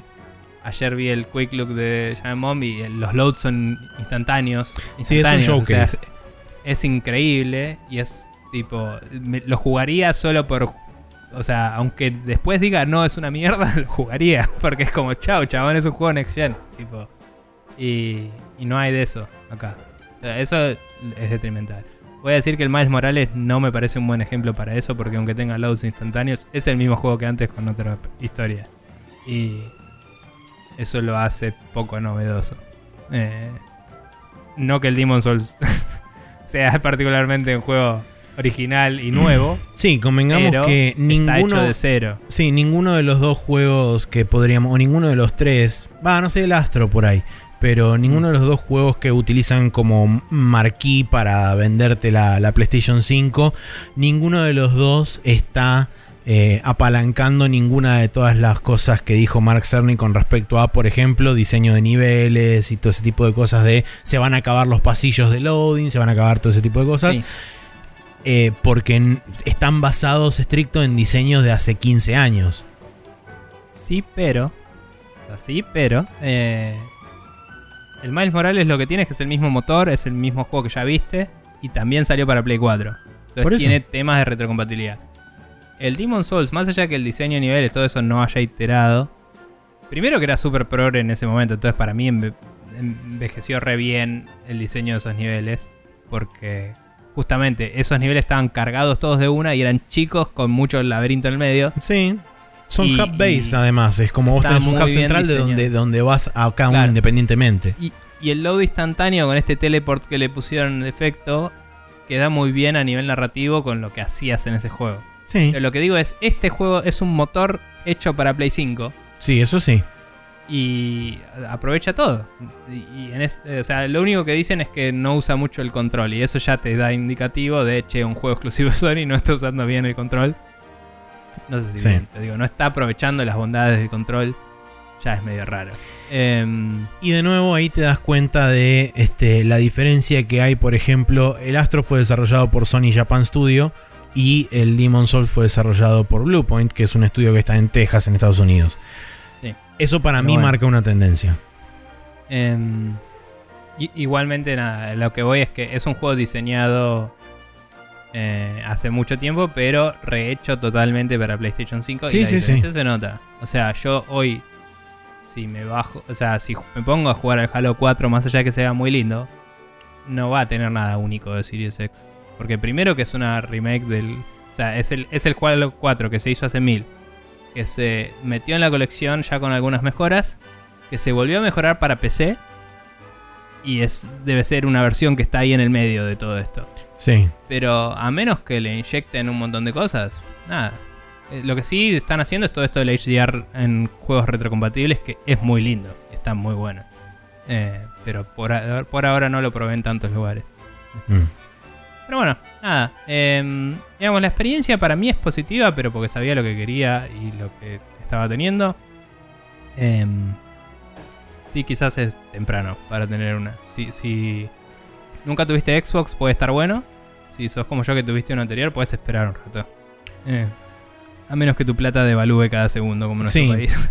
Independientemente de eso, personalmente la, la proposición de valor que ofrecen ambas consolas mm, a mí no me parece que sea que sea hoy en día este, justificable eh, comprar ninguna No. de las dos. De nuevo, eh, la, la Xbox es para gente que quiere entrar al Game Pass o que por ahí tiene una PC vieja y es más barato comprarse eso que una PC Bueno, seguro, a sí. pleno. eh, y te garantiza que vas a tener juegos que van a andar por un tiempo en. O sea, tiene sus bondades, pero no es para alguien que ya tiene hoy o o una buena PC o una Xbox anterior. Eh, todavía Sí. no es. Dale un par de meses, capaz sale algo que cambie la opinión. Veremos. Em, Bien, bueno, estuvimos jugando Yakuza Like a Dragon, eh, que está disponible en PC, Xbox One, PlayStation 4, Series X y próximamente en marzo en PlayStation 5. mm, Eh, Akuma, eh, Akuma Joden Setsu, que estuviste jugando vos en Famicom y está disponible en otros lugares más. mm. Eh, y también probaste el Castlevania Symphony of the Night, The Outer Worlds, Halo Combat Evolved Anniversary Edition y Destiny 2 en la flamante Xbox Series X. Sí, señor. Bueno, hemos No- terminado no flamea, entonces. por cierto. Cabe ¿Cómo? aclarar, que no, cabe aclarar que no flamea. Ah, está, no- Ah, no- y una boludez que. Sí, no, no, no vapea, no nada. Eh, una boludez que no mencioné es que me parece. O sea, después de ver un par de videos más de PlayStation, los load times. De nuevo, son juegos que están diseñados para PlayStation, entonces hay que ver si cuando diseñen juegos para Series X esto ah, cambia.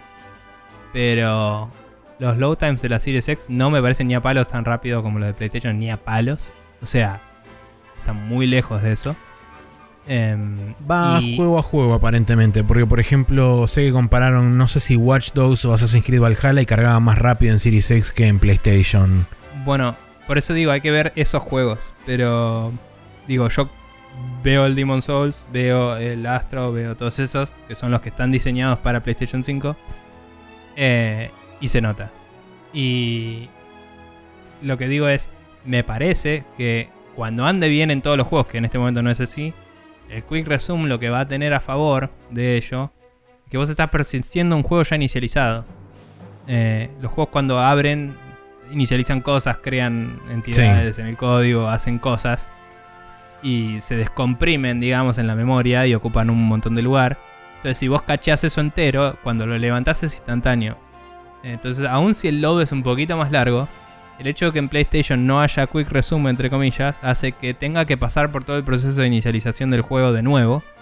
Y eso le agrega un poco de tiempo. Entonces, Sí, ahí me parece que es donde me parece que cuando estas features estén andando en todos lados, eso, inclusive en juegos viejos que no estén diseñados con las nuevas tiempos de carga en mente y que no los aprovechen bien, ahí se va a ver una diferencia en la retrocompatibilidad. Em, pero si lo pones uno al lado del otro, es muy probable que la Play estadísticamente gane, porque es un fierro más copado en ese sentido en particular. Em, pero Claro. nada, fue una cosa que noté probando un poco de todo esto. Bien. Y ahora sí, Bueno, Bien. ahora sí, entonces cerramos el downloading y nos vamos al Rapid Fire a hablar sobre un poco de las noticias que sucedieron esta semana.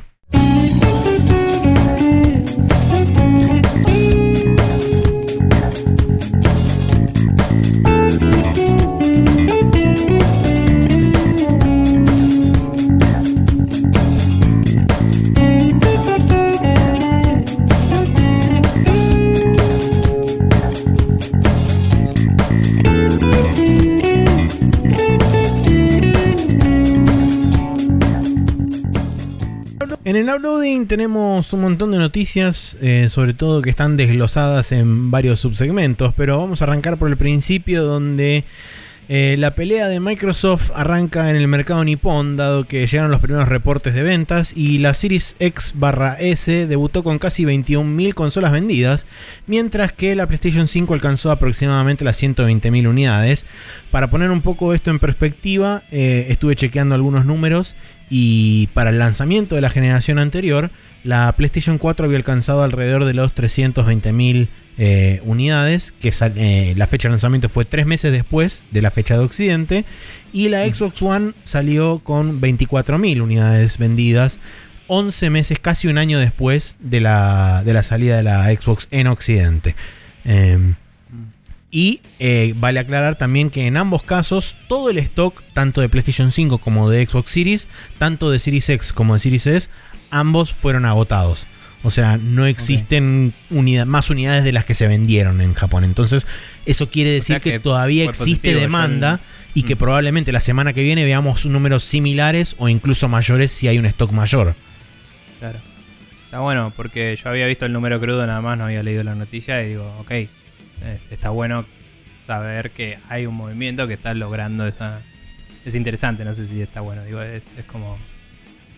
Sí, creo que logró el- su cometido claramente. Dijo, bueno, vamos a mandar solo estas a ver cómo nos va y le fue bien.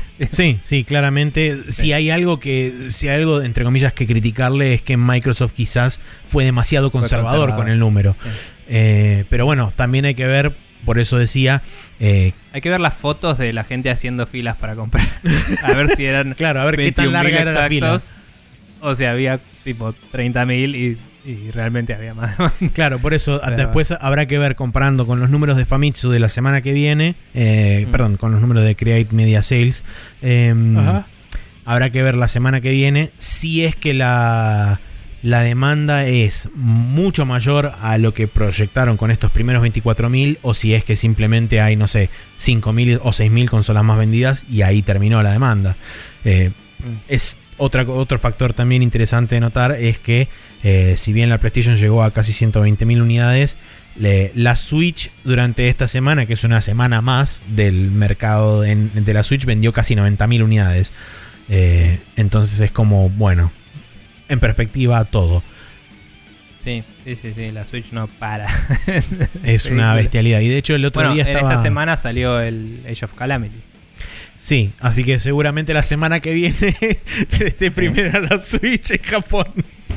Que lo tengo instalado en mi Switch y probablemente la Xbox siga sin tener mucho uso después del Bien. Yakuza porque tengo ese juego. Pero bueno. Perfecto. eh, Eh, sí. otro, otro factor a tener en cuenta de, de este tema es que, como comentaban, creo que fue en el, en el Vizcas o en el Bombcast de la semana pasada, hablaban de que probablemente esta sea la primera semana en que la Switch no está primera en los últimos 23 meses. eh, o eran los últimos 13 meses o algo así. Sé que era una bocha de tiempo. Mm. Que la Switch estaba primera en los, en los cosos de, de- en los rankings de ventas de hardware de, de Estados Unidos. Mm. Entonces, Sí. nada, eso. Y, y como ya no hay más de las otras, el mes que viene va a estar de vuelta ahí. Probablemente esté de vuelta, sí. Nada. Y, y ni siquiera. No, bueno, me, me pareció, me pareció interesante destacar los números de ventas, sobre todo los de Xbox, y compararlos con el lanzamiento de la One. Sí. Porque, primero, tengamos en cuenta que, como dije, la One se lanzó casi un año después. En este caso está lanzando, no sé si lanzó el mismo día o si lanzó con un par de días de desfasaje. eh, pero Creo que fue el, el mismo, el mismo día. 10, ¿no? Mm, sí, creo que el anuncio era todos los países estos van a tenerlo el mismo día. Sí. Y. Este, pero bueno, yo creo que es este es potencialmente interesante ver el crecimiento de Xbox en Japón. Eh, sobre todo porque creo que más allá del hecho de que en Japón no es tan común eh, recibir por ahí favorablemente, sobre todo hardware, porque ventas de software suelen ser bastante mejor acogidas eh, en las otras plataformas, porque de hecho hay IPs este, occidentales que tienen bastante éxito en Japón, pero con respecto a lo que es hardware y específicamente por ahí en el, en el caso de Xbox, nunca supieron encontrarle la vuelta y también se toparon medio con esa, esa forma de ser del japonés que es como conservador en- y muy nacionalista en el sentido de que consume primero siempre lo propio, lo local. Eh, Sí. entonces, me parece que esto brinda un, prospecto potencialmente alentador para ellos. Eh, habrá que ver de nuevo con los números de la semana que viene si es justificado o no y sobre todo cuál es la diferencia de demanda que, que se nota de una semana a la otra porque mínimo, o sea, idealmente sería duplicar este número.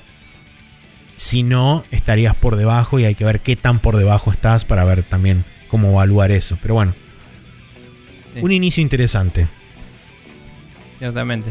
Em, y nada, también medio como que por ahí.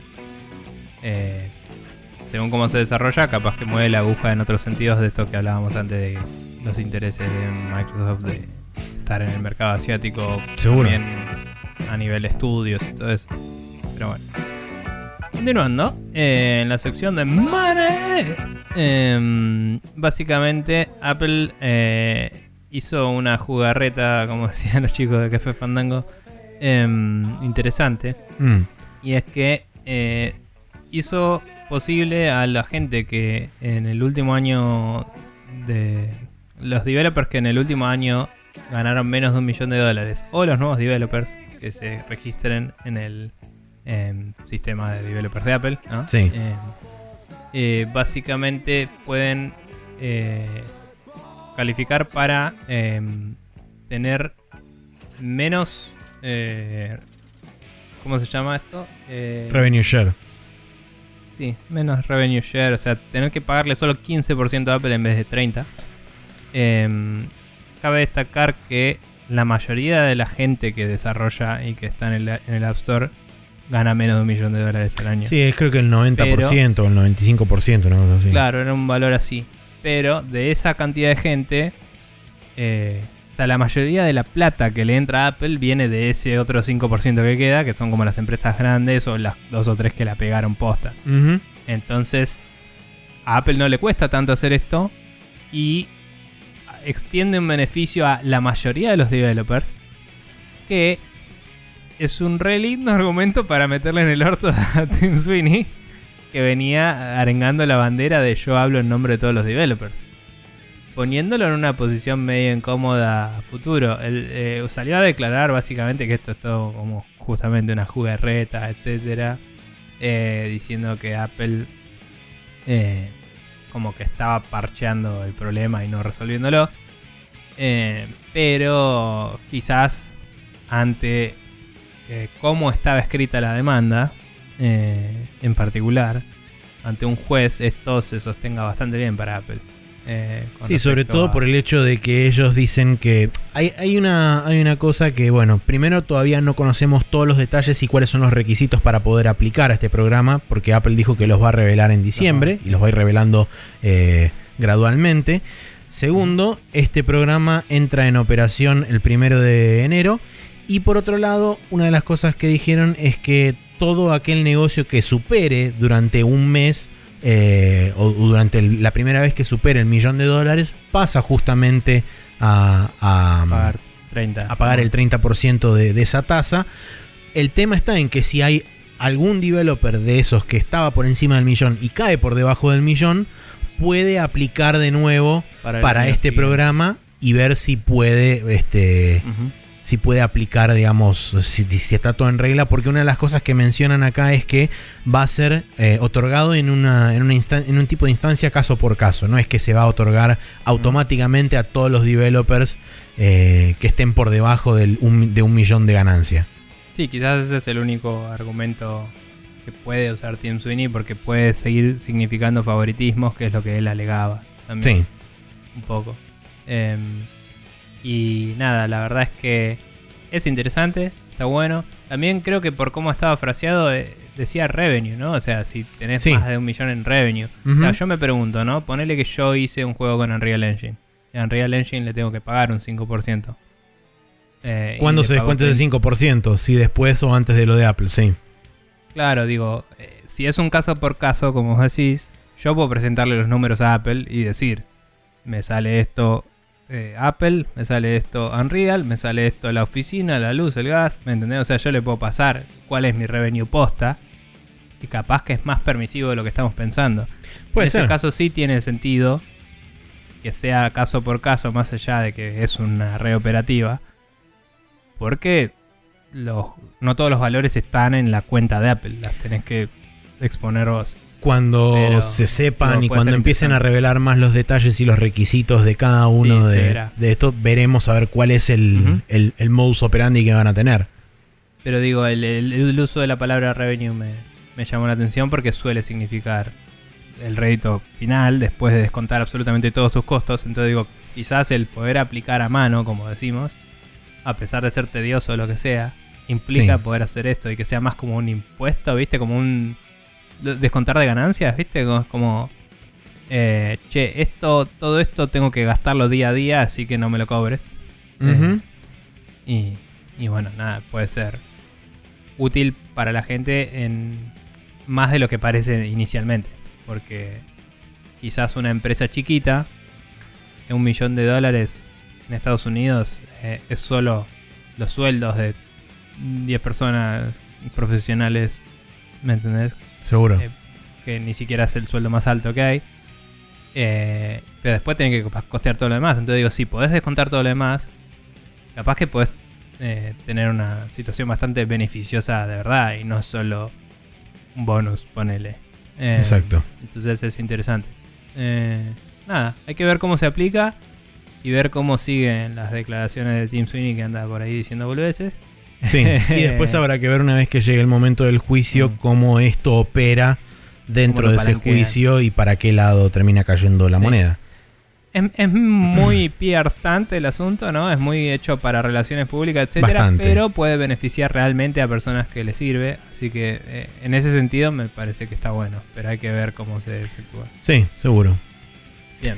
Bien, la Em, próxima noticia es que Capcom confirma finalmente que fue víctima de un ciberataque. Durante esta semana Capcom sacó una nota de prensa eh, admitiendo que durante la madrugada del 2 de noviembre eh, ellos tuvieron, detectaron un acceso no debido, o mejor dicho, no autorizado, aparte de, lo- de los servidores de su empresa, servidores encriptados. Eh, y bueno, después de ahí se inició una investigación interna que también fue llevada a cabo en concordancia con el Departamento de Policía de Osaka y aparentemente en la que en medida de lo necesario va a incluir este, autoridades policiales internacionales en caso de ser necesario.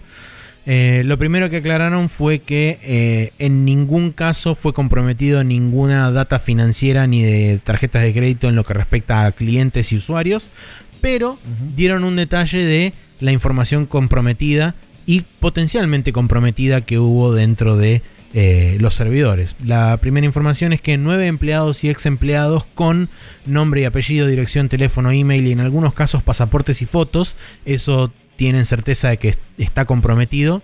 Eh, y después reportes de ventas y otra información financiera de la cual no dieron más detalles. E información potencialmente que puede estar comprometida es 350.000 eh, partners, ex empleados y usuarios con nombres, emails y, direct- eh, direct- eh, perdón, y número de teléfono en su mayoría. 14.000 eh, empleados y este, third parties relacionados con Capcom, no de los cuales no dieron detalles más allá de eso. Y también cantidad de información confidencial corporativa no especificada, que acá es quizá donde entran por ahí informaciones sobre proyectos, desarrollos a futuro y demás. eh, cosas que hoy en día ya están dando vuelta en internet. eh, que personalmente, como le comentaba ayer a Nico mientras estábamos organizando un poco este, esta discusión y qué sé yo, yo personalmente no le quiero dar más visualización más allá de decir que si lo quieren ir a buscar existe en internet, está posteado por todos lados. Eh, pero me parece que eh, darle, darle visibilidad a eso es en alguna forma legitimizar este ataque y me parece que no está bueno hacer eso. Independientemente de quién haya sido el, el- el atacado, puede haber sido Capcom, EA, no importa. Eh, el hecho de chorear la información es, este, es, un, es un crimen y no está bueno. Sí.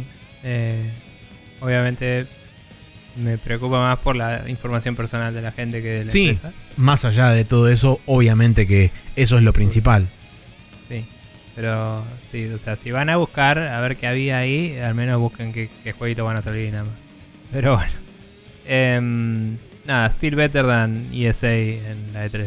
Pero- Sí, sí, por supuesto. qué sé yo. Eh, continuando con la siguiente noticia, tenemos que eh, según el CFO, el Chief Financial Officer de Xbox, eh, los próximos juegos de Bethesda van a salir primero o, entre comillas, tener la mejor experiencia en Xbox y PC. Básicamente mucha gente se preguntaba ¿no? si los juegos iban a volver exclusivos, qué iba a pasar, etcétera, con la adquisición de Bethesda multibillonaria que era medio ridícula.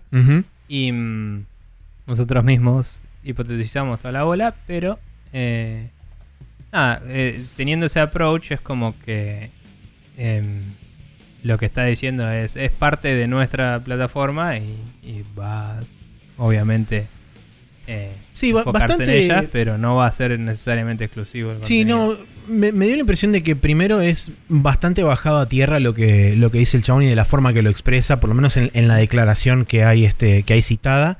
Eh, porque el chabón arranca diciendo, vamos a verlo desde, desde la perspectiva nuestra. Microsoft es una plataforma y la idea es que esa plataforma esté disponible en la mayor cantidad de lugares posibles. Entonces es como Sí. va en contra de su sentido de negocio quitarle a la gente la posibilidad de tener acceso a eso. Entonces es como. Sí, sí, de hecho, o sea, dicen, nosotros mismos le estamos dando soporte a Minecraft, a, a, eh, Roblox y a Fortnite, que en ese sentido no sé cómo. Pero bueno, no sé, capaz que utilizan servidores de Azure para hacer la conexión multiplataforma, no tengo idea. puede ser. También es cierto que no sé a dónde está yendo, pero habían hecho un arreglo de Azure para con PlayStation en su momento. Sí, Eh, o sea, habrá que ver cómo se capitaliza eso también. Ujú. Pero nada, sí, es como que ellos proveen servicios y software y quieren que su software esté en todos lados. Sí, de hecho, acá lo dice Clara, no, no tenemos, nuestra intención en- a largo plazo es, no tenemos intención de simplemente quitarle los juegos eh, a Nintendo o a, o a Sony o a ninguna otra, pero lo que sí queremos es que ese contenido eh, a largo plazo esté disponible primero o que se pueda jugar mejor eh, en una de las plataformas que nosotros tenemos, que son la Xbox Sí. o PC. Sí, la verdad es que eh, el otro día lo notaba escuchando Café Fandango que la gente suele hablar de exclusivas y me parece que eh, como, como punto de venta de una consola y me parece que Para mí no... Xbox está hablando de first party y la gente como que no toma en cuenta eso. Hoy media industria de first party de Xbox. Primero, y, sí. Y, y nada, y a eso me refería un poco también con esto de la experiencia que prendo la Xbox y no sé qué jugar. Es porque hay muchas cosas que jugar, no es porque hay pocas cosas que jugar. Sí, no, más vale. Eh, Igualmente pero- creo que hoy, hoy quizá antes te hubiera dicho sí, que el- Mm. los exclusivos por ahí definían qué consola comprar. No sé si es el caso para todo el mundo, pero hoy creo más no, que es el catálogo lo que Mm, te define sí, qué consola vas a a lo- comprar. A lo que voy es que inclusive eh, Gus y Edu y Seba estaban hablando y como que ponían eso en la balanza, ¿no? Pero Sony tiene estos exclusivos y Xbox no tiene ningún exclusivo. Pero Xbox tiene mucho first party ahora, tipo de ahora en más.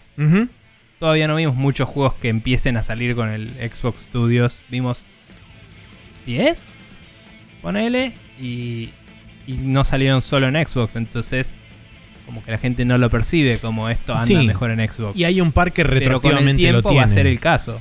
Eh, el- la industria, o sea, en ese sentido lo hemos hablado nosotros, sí.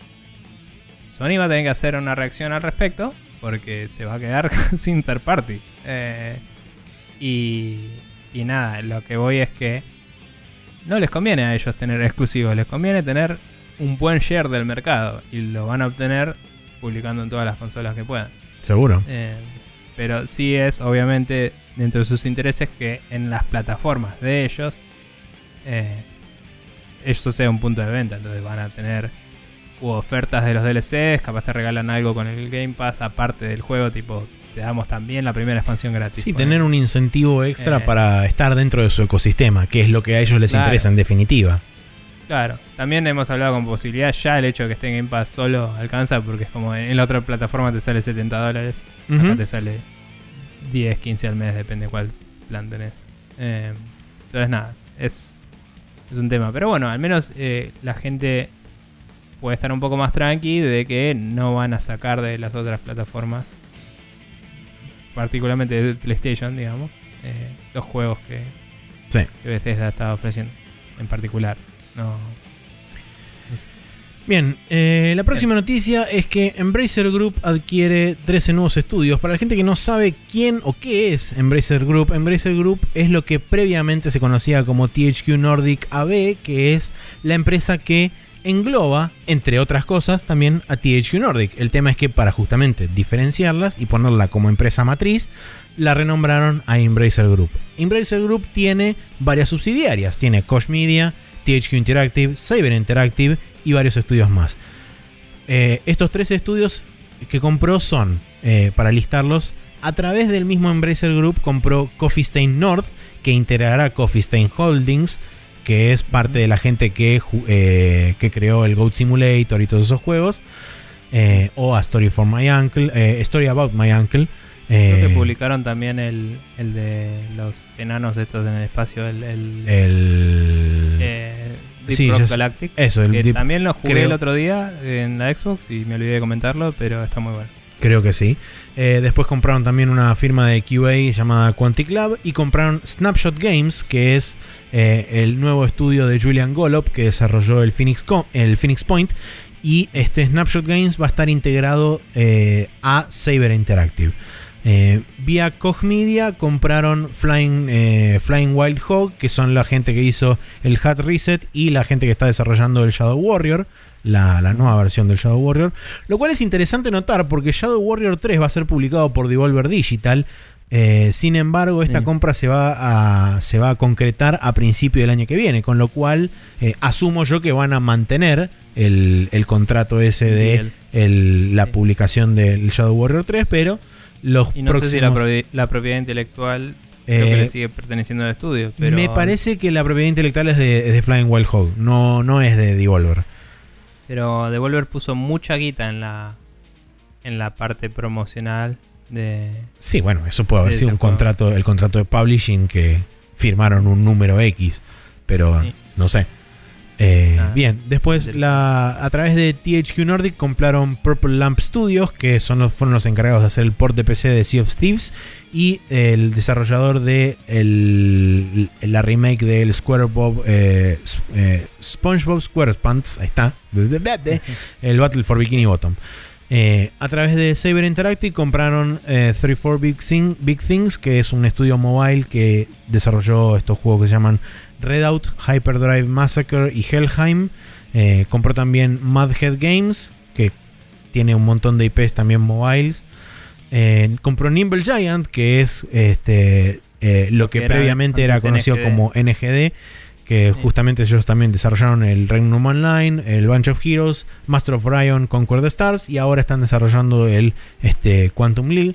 Es particularmente que es de interesante Argentina. esto. Sí. No lo aclaraste Eh, sí, perdón, no lo aclaré, pero a eso iba, eh, digo, iba a decir que es particularmente interesante para el ámbito nacional, porque al ser un estudio argentino, eh, y según detallaba la nota de, ¿cómo se llama esto? De gamesindustry.biz, tiene 75 personas trabajando adentro, o sea que no es un estudio chico tampoco, es un estudio relativamente grande, y tienen planes, o por lo menos lo que le llegó a, a gamesindustry.biz es que están trabajando en una IP propia bastante más grande en escala para lanzarse en 2023. Algo que no, no se sabe nada, pero no sé. Podríamos Ya, pokearlo digamos, a Martín y preguntarle, tienen, este, pero si firmó un NDA no nos puede decir nada. Y Sí. nosotros no podríamos Eh, decir nada tampoco. Sí, eh, pero digo, hasta ahora tienen ya el Regnum, que en su momento la pegó y por eso pudo crecer el estudio. Y Sí. el Quantum League, esos dos son de ellos. O sea, ya tienen IPs propias, no es que siempre laburaron Sí. realizando cosas. Así que eso cabe destacar. Bueno, el, el Bunch of Heroes también, no creo que haya tenido un éxito así súper catastrófico, zarpado, pero, pero digo, eh, son gente que ha producido cosas desde cero. Así Sí, que, así es. Eh, después también a través de Cyber Interactive contrataron a Sandbox Strategies, que es una PR agency, o sea, una agencia de PR, y hacen Studios que seguramente algunos la conozcan porque son los que desarrollaron el Zen Pinball y el Pinball FX, que son como los super juegos de pinball que se ven hiper realistas eh, en consola y que creo que están disponibles en PC también. Y te venden los cores, ¿no? Como que... La verdad que no sé. Había Creo escuchado algo es- relacionado a eso, pero no tengo del todo certeza. Creo que tiene como dos o tres mesas custom y después el resto es como que te baj- te compras la licencia para correr una mesa de verdad de pinball Ok. ahí. Entonces es como que te baja toda la visual y todo el, el firmware posta del Claro, coso sí. y te lo emula ahí. Eh, Zarpado. sí, sí, sí. Eh, bien, sí. a través de Amplifier Game Invest, que también es otra, otra subsidiaria de Embracer Group, compraron Silent Games, que es un estudio nuevo y que su primera IP original va a estar este, potencialmente en 2023 también. Eh, y a través de Deca Games, que es su rama mobile, eh, compraron a Thinking Ape, que desarrolló Kingdoms of War, Casino X y Kingdoms of Heckfire, que anda a saber qué es. Eh, y Hugo Mobile Entertainment, que desarrolló el juego mobile de Middle Earth Shadow of War y el juego mobile de The Walking Dead, que se llama Road to Survival. Había un juego móvil de Shadow of War. Me, acá, me enteré cuando estuve investigando esto. Eh, de la misma forma que me enteré que existía también un juego mobile de Walking Dead. Hay mil juegos móviles de Walking Dead seguro. Ok, bueno, perfecto. Pero- Este debe ser uno más. Sí, sí, sí. sí. Pero bueno. Bueno, bien, tranca, salieron como decís, de compras. y- Sí. y nada, se metieron todo en el carrito. Em, y ahora me dan ganas de comer unas papitas de día o algo así. Pero bueno. Em, nada, tendré que salir después del capítulo que le vamos. Eh, bien, eh, por otro lado, también tenemos la noticia de que GeForce Now está disponible en iOS vía Safari ahora y se planea agregar soporte para conectar con eh, Google Games, eh, con Google más bien. Así es.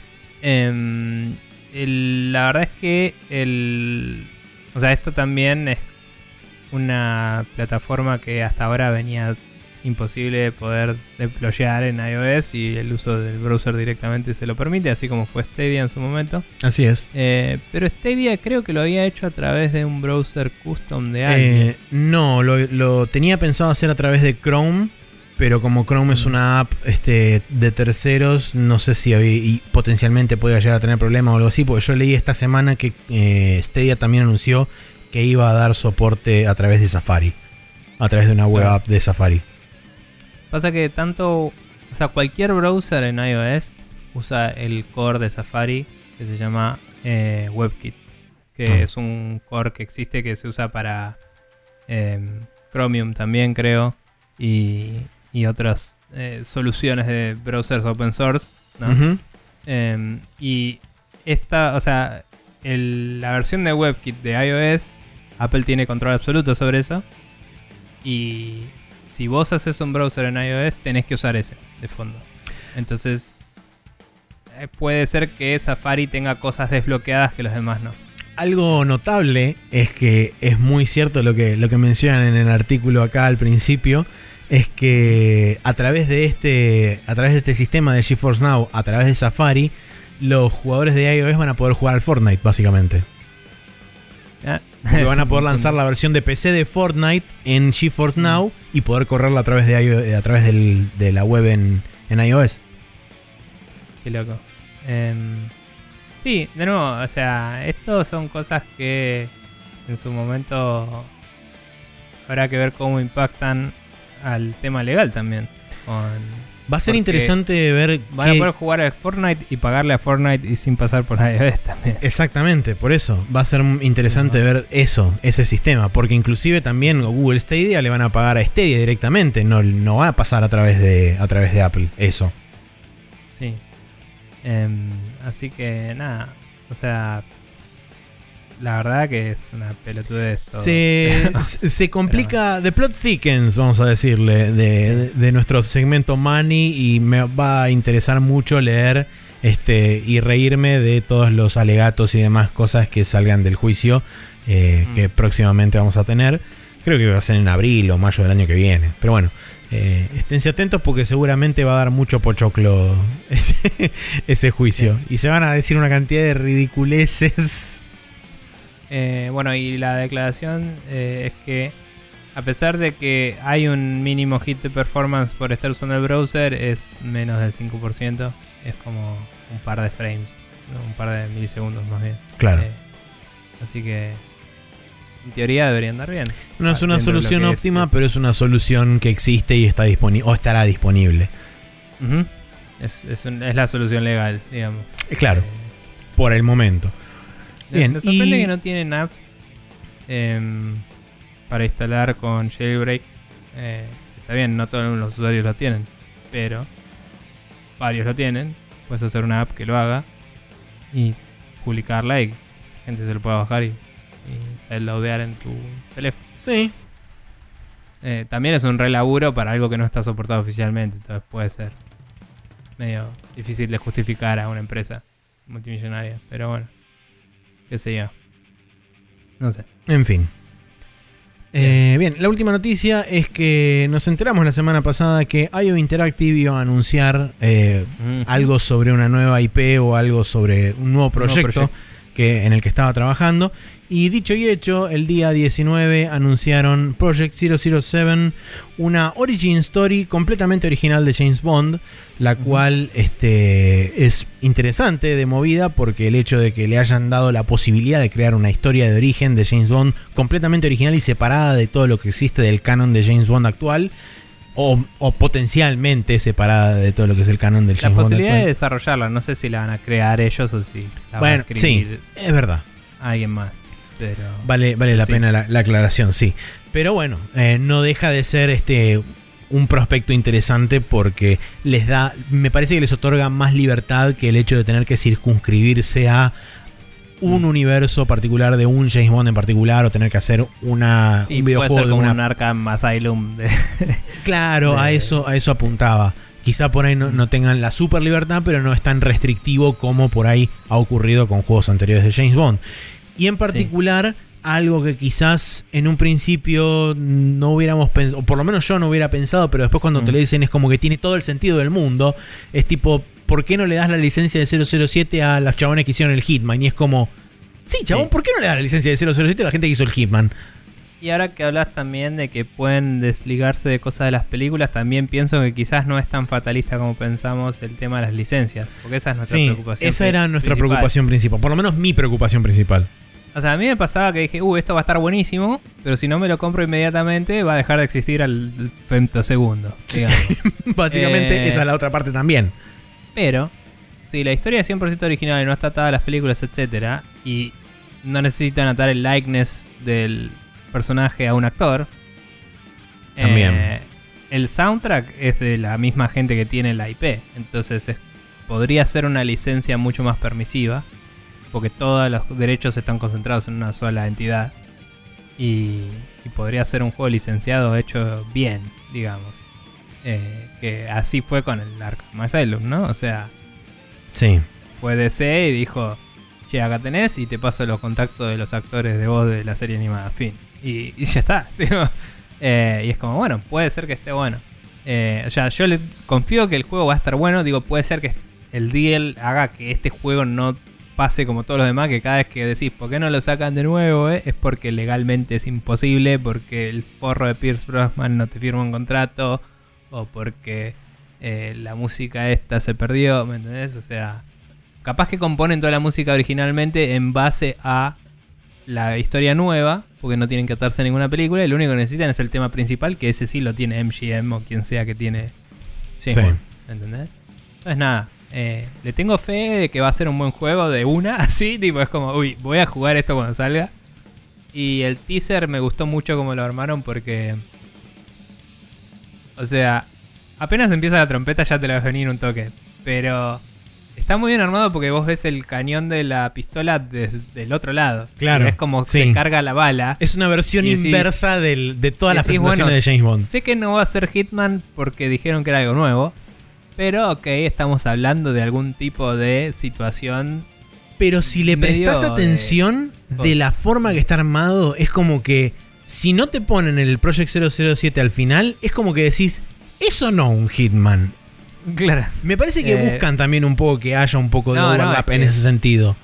Justamente que pongan. eh, eh, estamos leyendo un montón de cosas de una boludez, ¿no? Pero digo, que pongan la bala a mano en un cañón de pistola implica un nivel de. del. ¿cómo Optimización. in- intencion- intencionalidad y de como profesionalismo de eh, asesino, etcétera. Que en un juego de acción no lo ves porque es como cargas el cargador, corres la corredera, listo. Y salimos. Y acá es como, no, estoy poniendo la bala con la cual voy a disparar. Y es una pelotudez re sutil, pero es como que te marca un mood, ¿no? Sí, Y totalmente. pone la bala y al toque es como un... Y es como, digo, sí, eso es el tema de James Bond. Y de golpe gira la cámara. Sí. Es como, sí, chabón, tipo, ¿dónde firmo? Y nada, está muy Sí, bien. eh, mi, digamos, más allá de, de todo lo que charlamos del tema de licencias y qué sé yo, mi, mi preocupación también pasa por el lado del contrato en sí y de las cláusulas que envuelven ese contrato con respecto a, por ejemplo, Por- números de ventas, este, cantidad de revenue generado y todo ese tipo de cosas que son números que seguramente deben estar involucrados dentro de ese contrato. Y al ser una corporación como es MGM y todos los, los right holders de, Sí, de. James Bond y todo eso, versus un estudio independiente, creo que la relación, la relación de poder no debe haber estado balanceada del todo.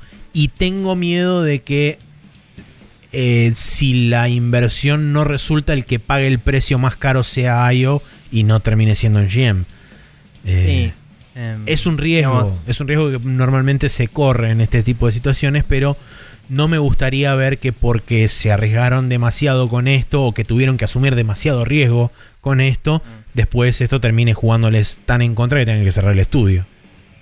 Sí, digamos, hay que ver si los niveles de negociación son tipo Disney, que tenés que validar absolutamente cada cosa que haces. También, Que eso, eso son cosas anecdóticas que he escuchado de la industria que la gente decía.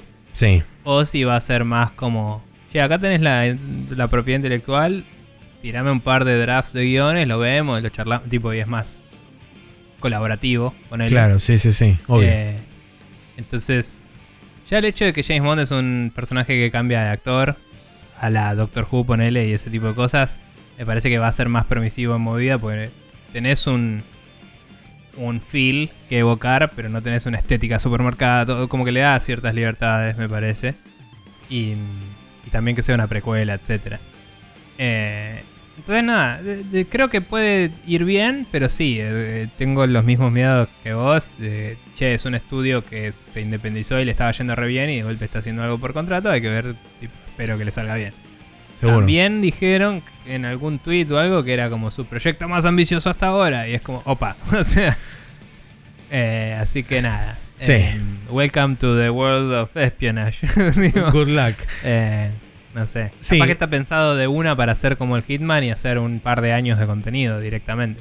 Sí, yo por lo pronto les deseo simplemente lo mejor y ojalá que les vaya súper bien y que esté buenísimo y que la recontrapeguen y que esté todo fenómeno. Sí. Y que Eh. lo saquen en Steam y no en Epic Store de una. También. Eh, igual eso no es mucho problema porque lo único que va a pasar Pero es que la beta la hacen en Epic Game Store y después viene a Steam y está todo bien y anda bien. No, ya sé, pero a veces quiero jugar el día uno. bueno, Llama una cosa. ¿eh? eh, pero bueno. considerando seriamente comprarme los Hitman en la Xbox solo para jugar el día 1. porque, porque en Xbox están localizados los precios también, así que. Claro. Eh, No. Bien, bueno, eso fueron todas las noticias. Vamos a ir al calendario de esta semana. Que Sí, tenemos el lunes 23 del 11 el World of Warcraft Shadowlands, que es la última expansión del WoW, que sale para Windows y Mac. El martes 24 el Just Dance 2021 para PlayStation 5 y Xbox Series, que es Series X, pero las dos. La serie Em, Xbox. Sí. Eh, miércoles 25 del 11 sale el Star Renegades para PlayStation 4, que es un juego de rol, Mm. y el Vigor para PlayStation 4, que es un looter shooter, aparentemente. No tengo idea de Sí, qué onda. me suena ahora. Mm. Y el no sé jueves. si no era medio Battle Royale también, alguna cosa medio rara. Ni idea. Sí. El jueves 26 de noviembre tenemos el Spirit of the North Enhanced Edition para PlayStation 5, que es un juego de aventura. Eh, no sé qué onda, pero ahí está. Ve tú a saber. Eh, esta semana no hay hot coffee, así que si la gente no quiere mandar comentarios sobre las noticias que leímos o sobre si se compraron la Xbox Series X y ya la recibieron y qué les pareció o cualquier otra cosa que quieran hacer, ¿cómo pueden contactarse con nosotros? Bien, pueden mandarnos un mail a spreadshotnews.gmail.com También nos pueden escribir a facebook.com barra spreadshotnews por ahora. Vamos Por a ver ahora. cómo va eso. Eh, nos pueden tuitear a arroba spreadshotnews y también pueden escribirnos preguntas, si no, a spreadshotnews.com barra preguntas. Muy bien, y ahora sí damos por concluido entonces este Rapid Fire y nos vamos a ir a la última sección de este programa que como siempre es el Special Move.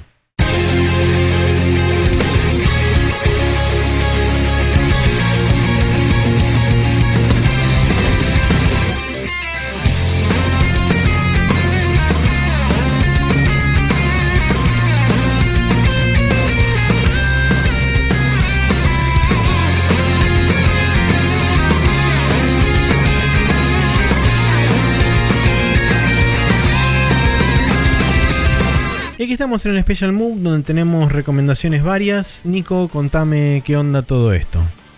Sí, me agregué una que me acordé después, pero mm, nada, por un lado el canal del amigo Naka, eh, más reciente, el Japatonic Light, lo abrió hace un tiempo ya, pero me olvidé de mencionarlo. El otro día le estuve viendo varios videos y son todos videos como los que hacían Japatonic, pero más editados, más cortos y, y digeribles, digamos, en ese sentido en particular. Condensados. Sí, eh, por ahí 20 minutos, 15, mm, creo que había uno de media hora. Y, mm, y está bueno porque es como que tienen un laburo mucho más... eh, están más producidos, voy a decir. Eh, como que los otros tenían mucho footage eh, crudo eh, que él juntaba y empalmaba en un video coherente. Eh, Y acá es como que es más como que busca las tomas y te arma un poco lo que quiere. Pero sigue teniendo como humor y, y boludeo en el medio y la cosa linda. Eh, y nada, también Naka se, se pegó un, un nuevo peinado o algo que está un poco más fachero, así que bien por él. Sí, vi en, una, en un estilo, vi que tenía como el pelo más corto y había pegado Sí. este, como una suerte de corte medio, medio así Sí, fashion sí. y ves como, ¡ah! Mira vos. Dímelo, Nakita, ¿eh? Eh, y nada, y ponele, había uno que iba a uno de un hotel cápsula y lo mostraba y mostraba las distintas habitaciones que había, todo. Em, y después eh, hay uno que te contaba que fueron a comer las hamburguesas más baratas que encontraran y les iba haciendo mini reviews. Uno que va con la bici por su barrio y te muestra por dónde vive, etcétera. Eh, eh, me parece que está bueno y que es. Los viejos videos de horas no estaban particularmente mal en, sí mismo, pero a veces pasaba que había un, un tema de ritmo, ¿no? Como que había momentos re interesantes y momentos medio como muy estancados. Y acá me parece que está logrando un balance mucho más copado. Así que me parece contenido más interesante y piola.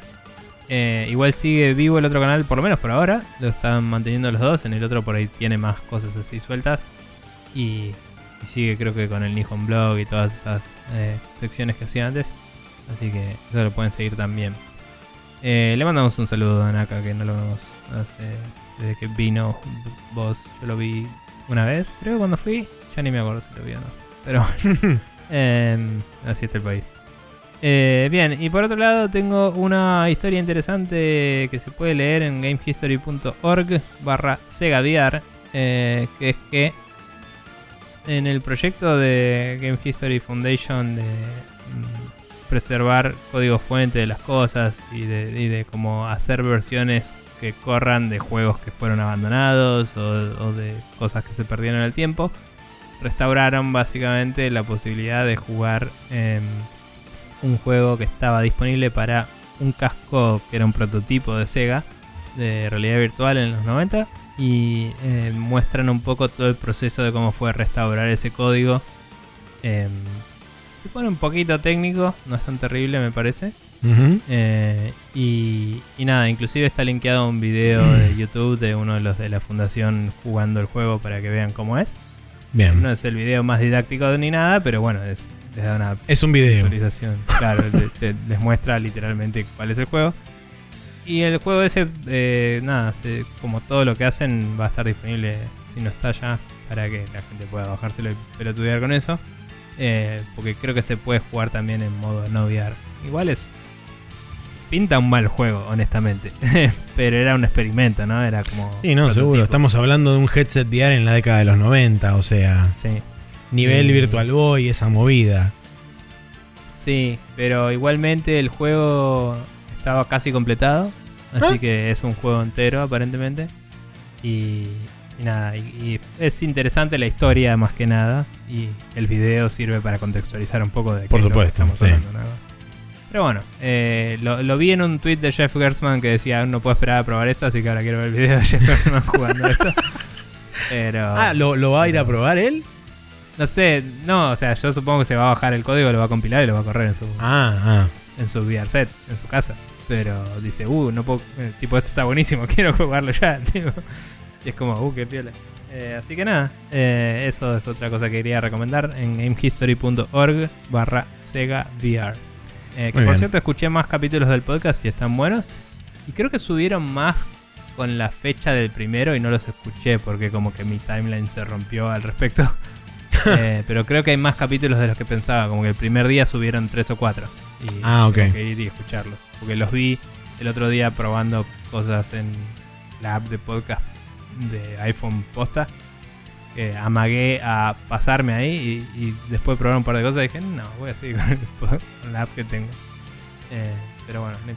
Bien. Em, Bueno, eh, a mí este YouTube últimamente me viene algoritmeando bastante bien, entonces Sí. este de repente me algoritmió esto y fue como, che, mira qué copado. Esto es extremadamente de nicho, solamente le va a interesar a dos personas, tres como mucho.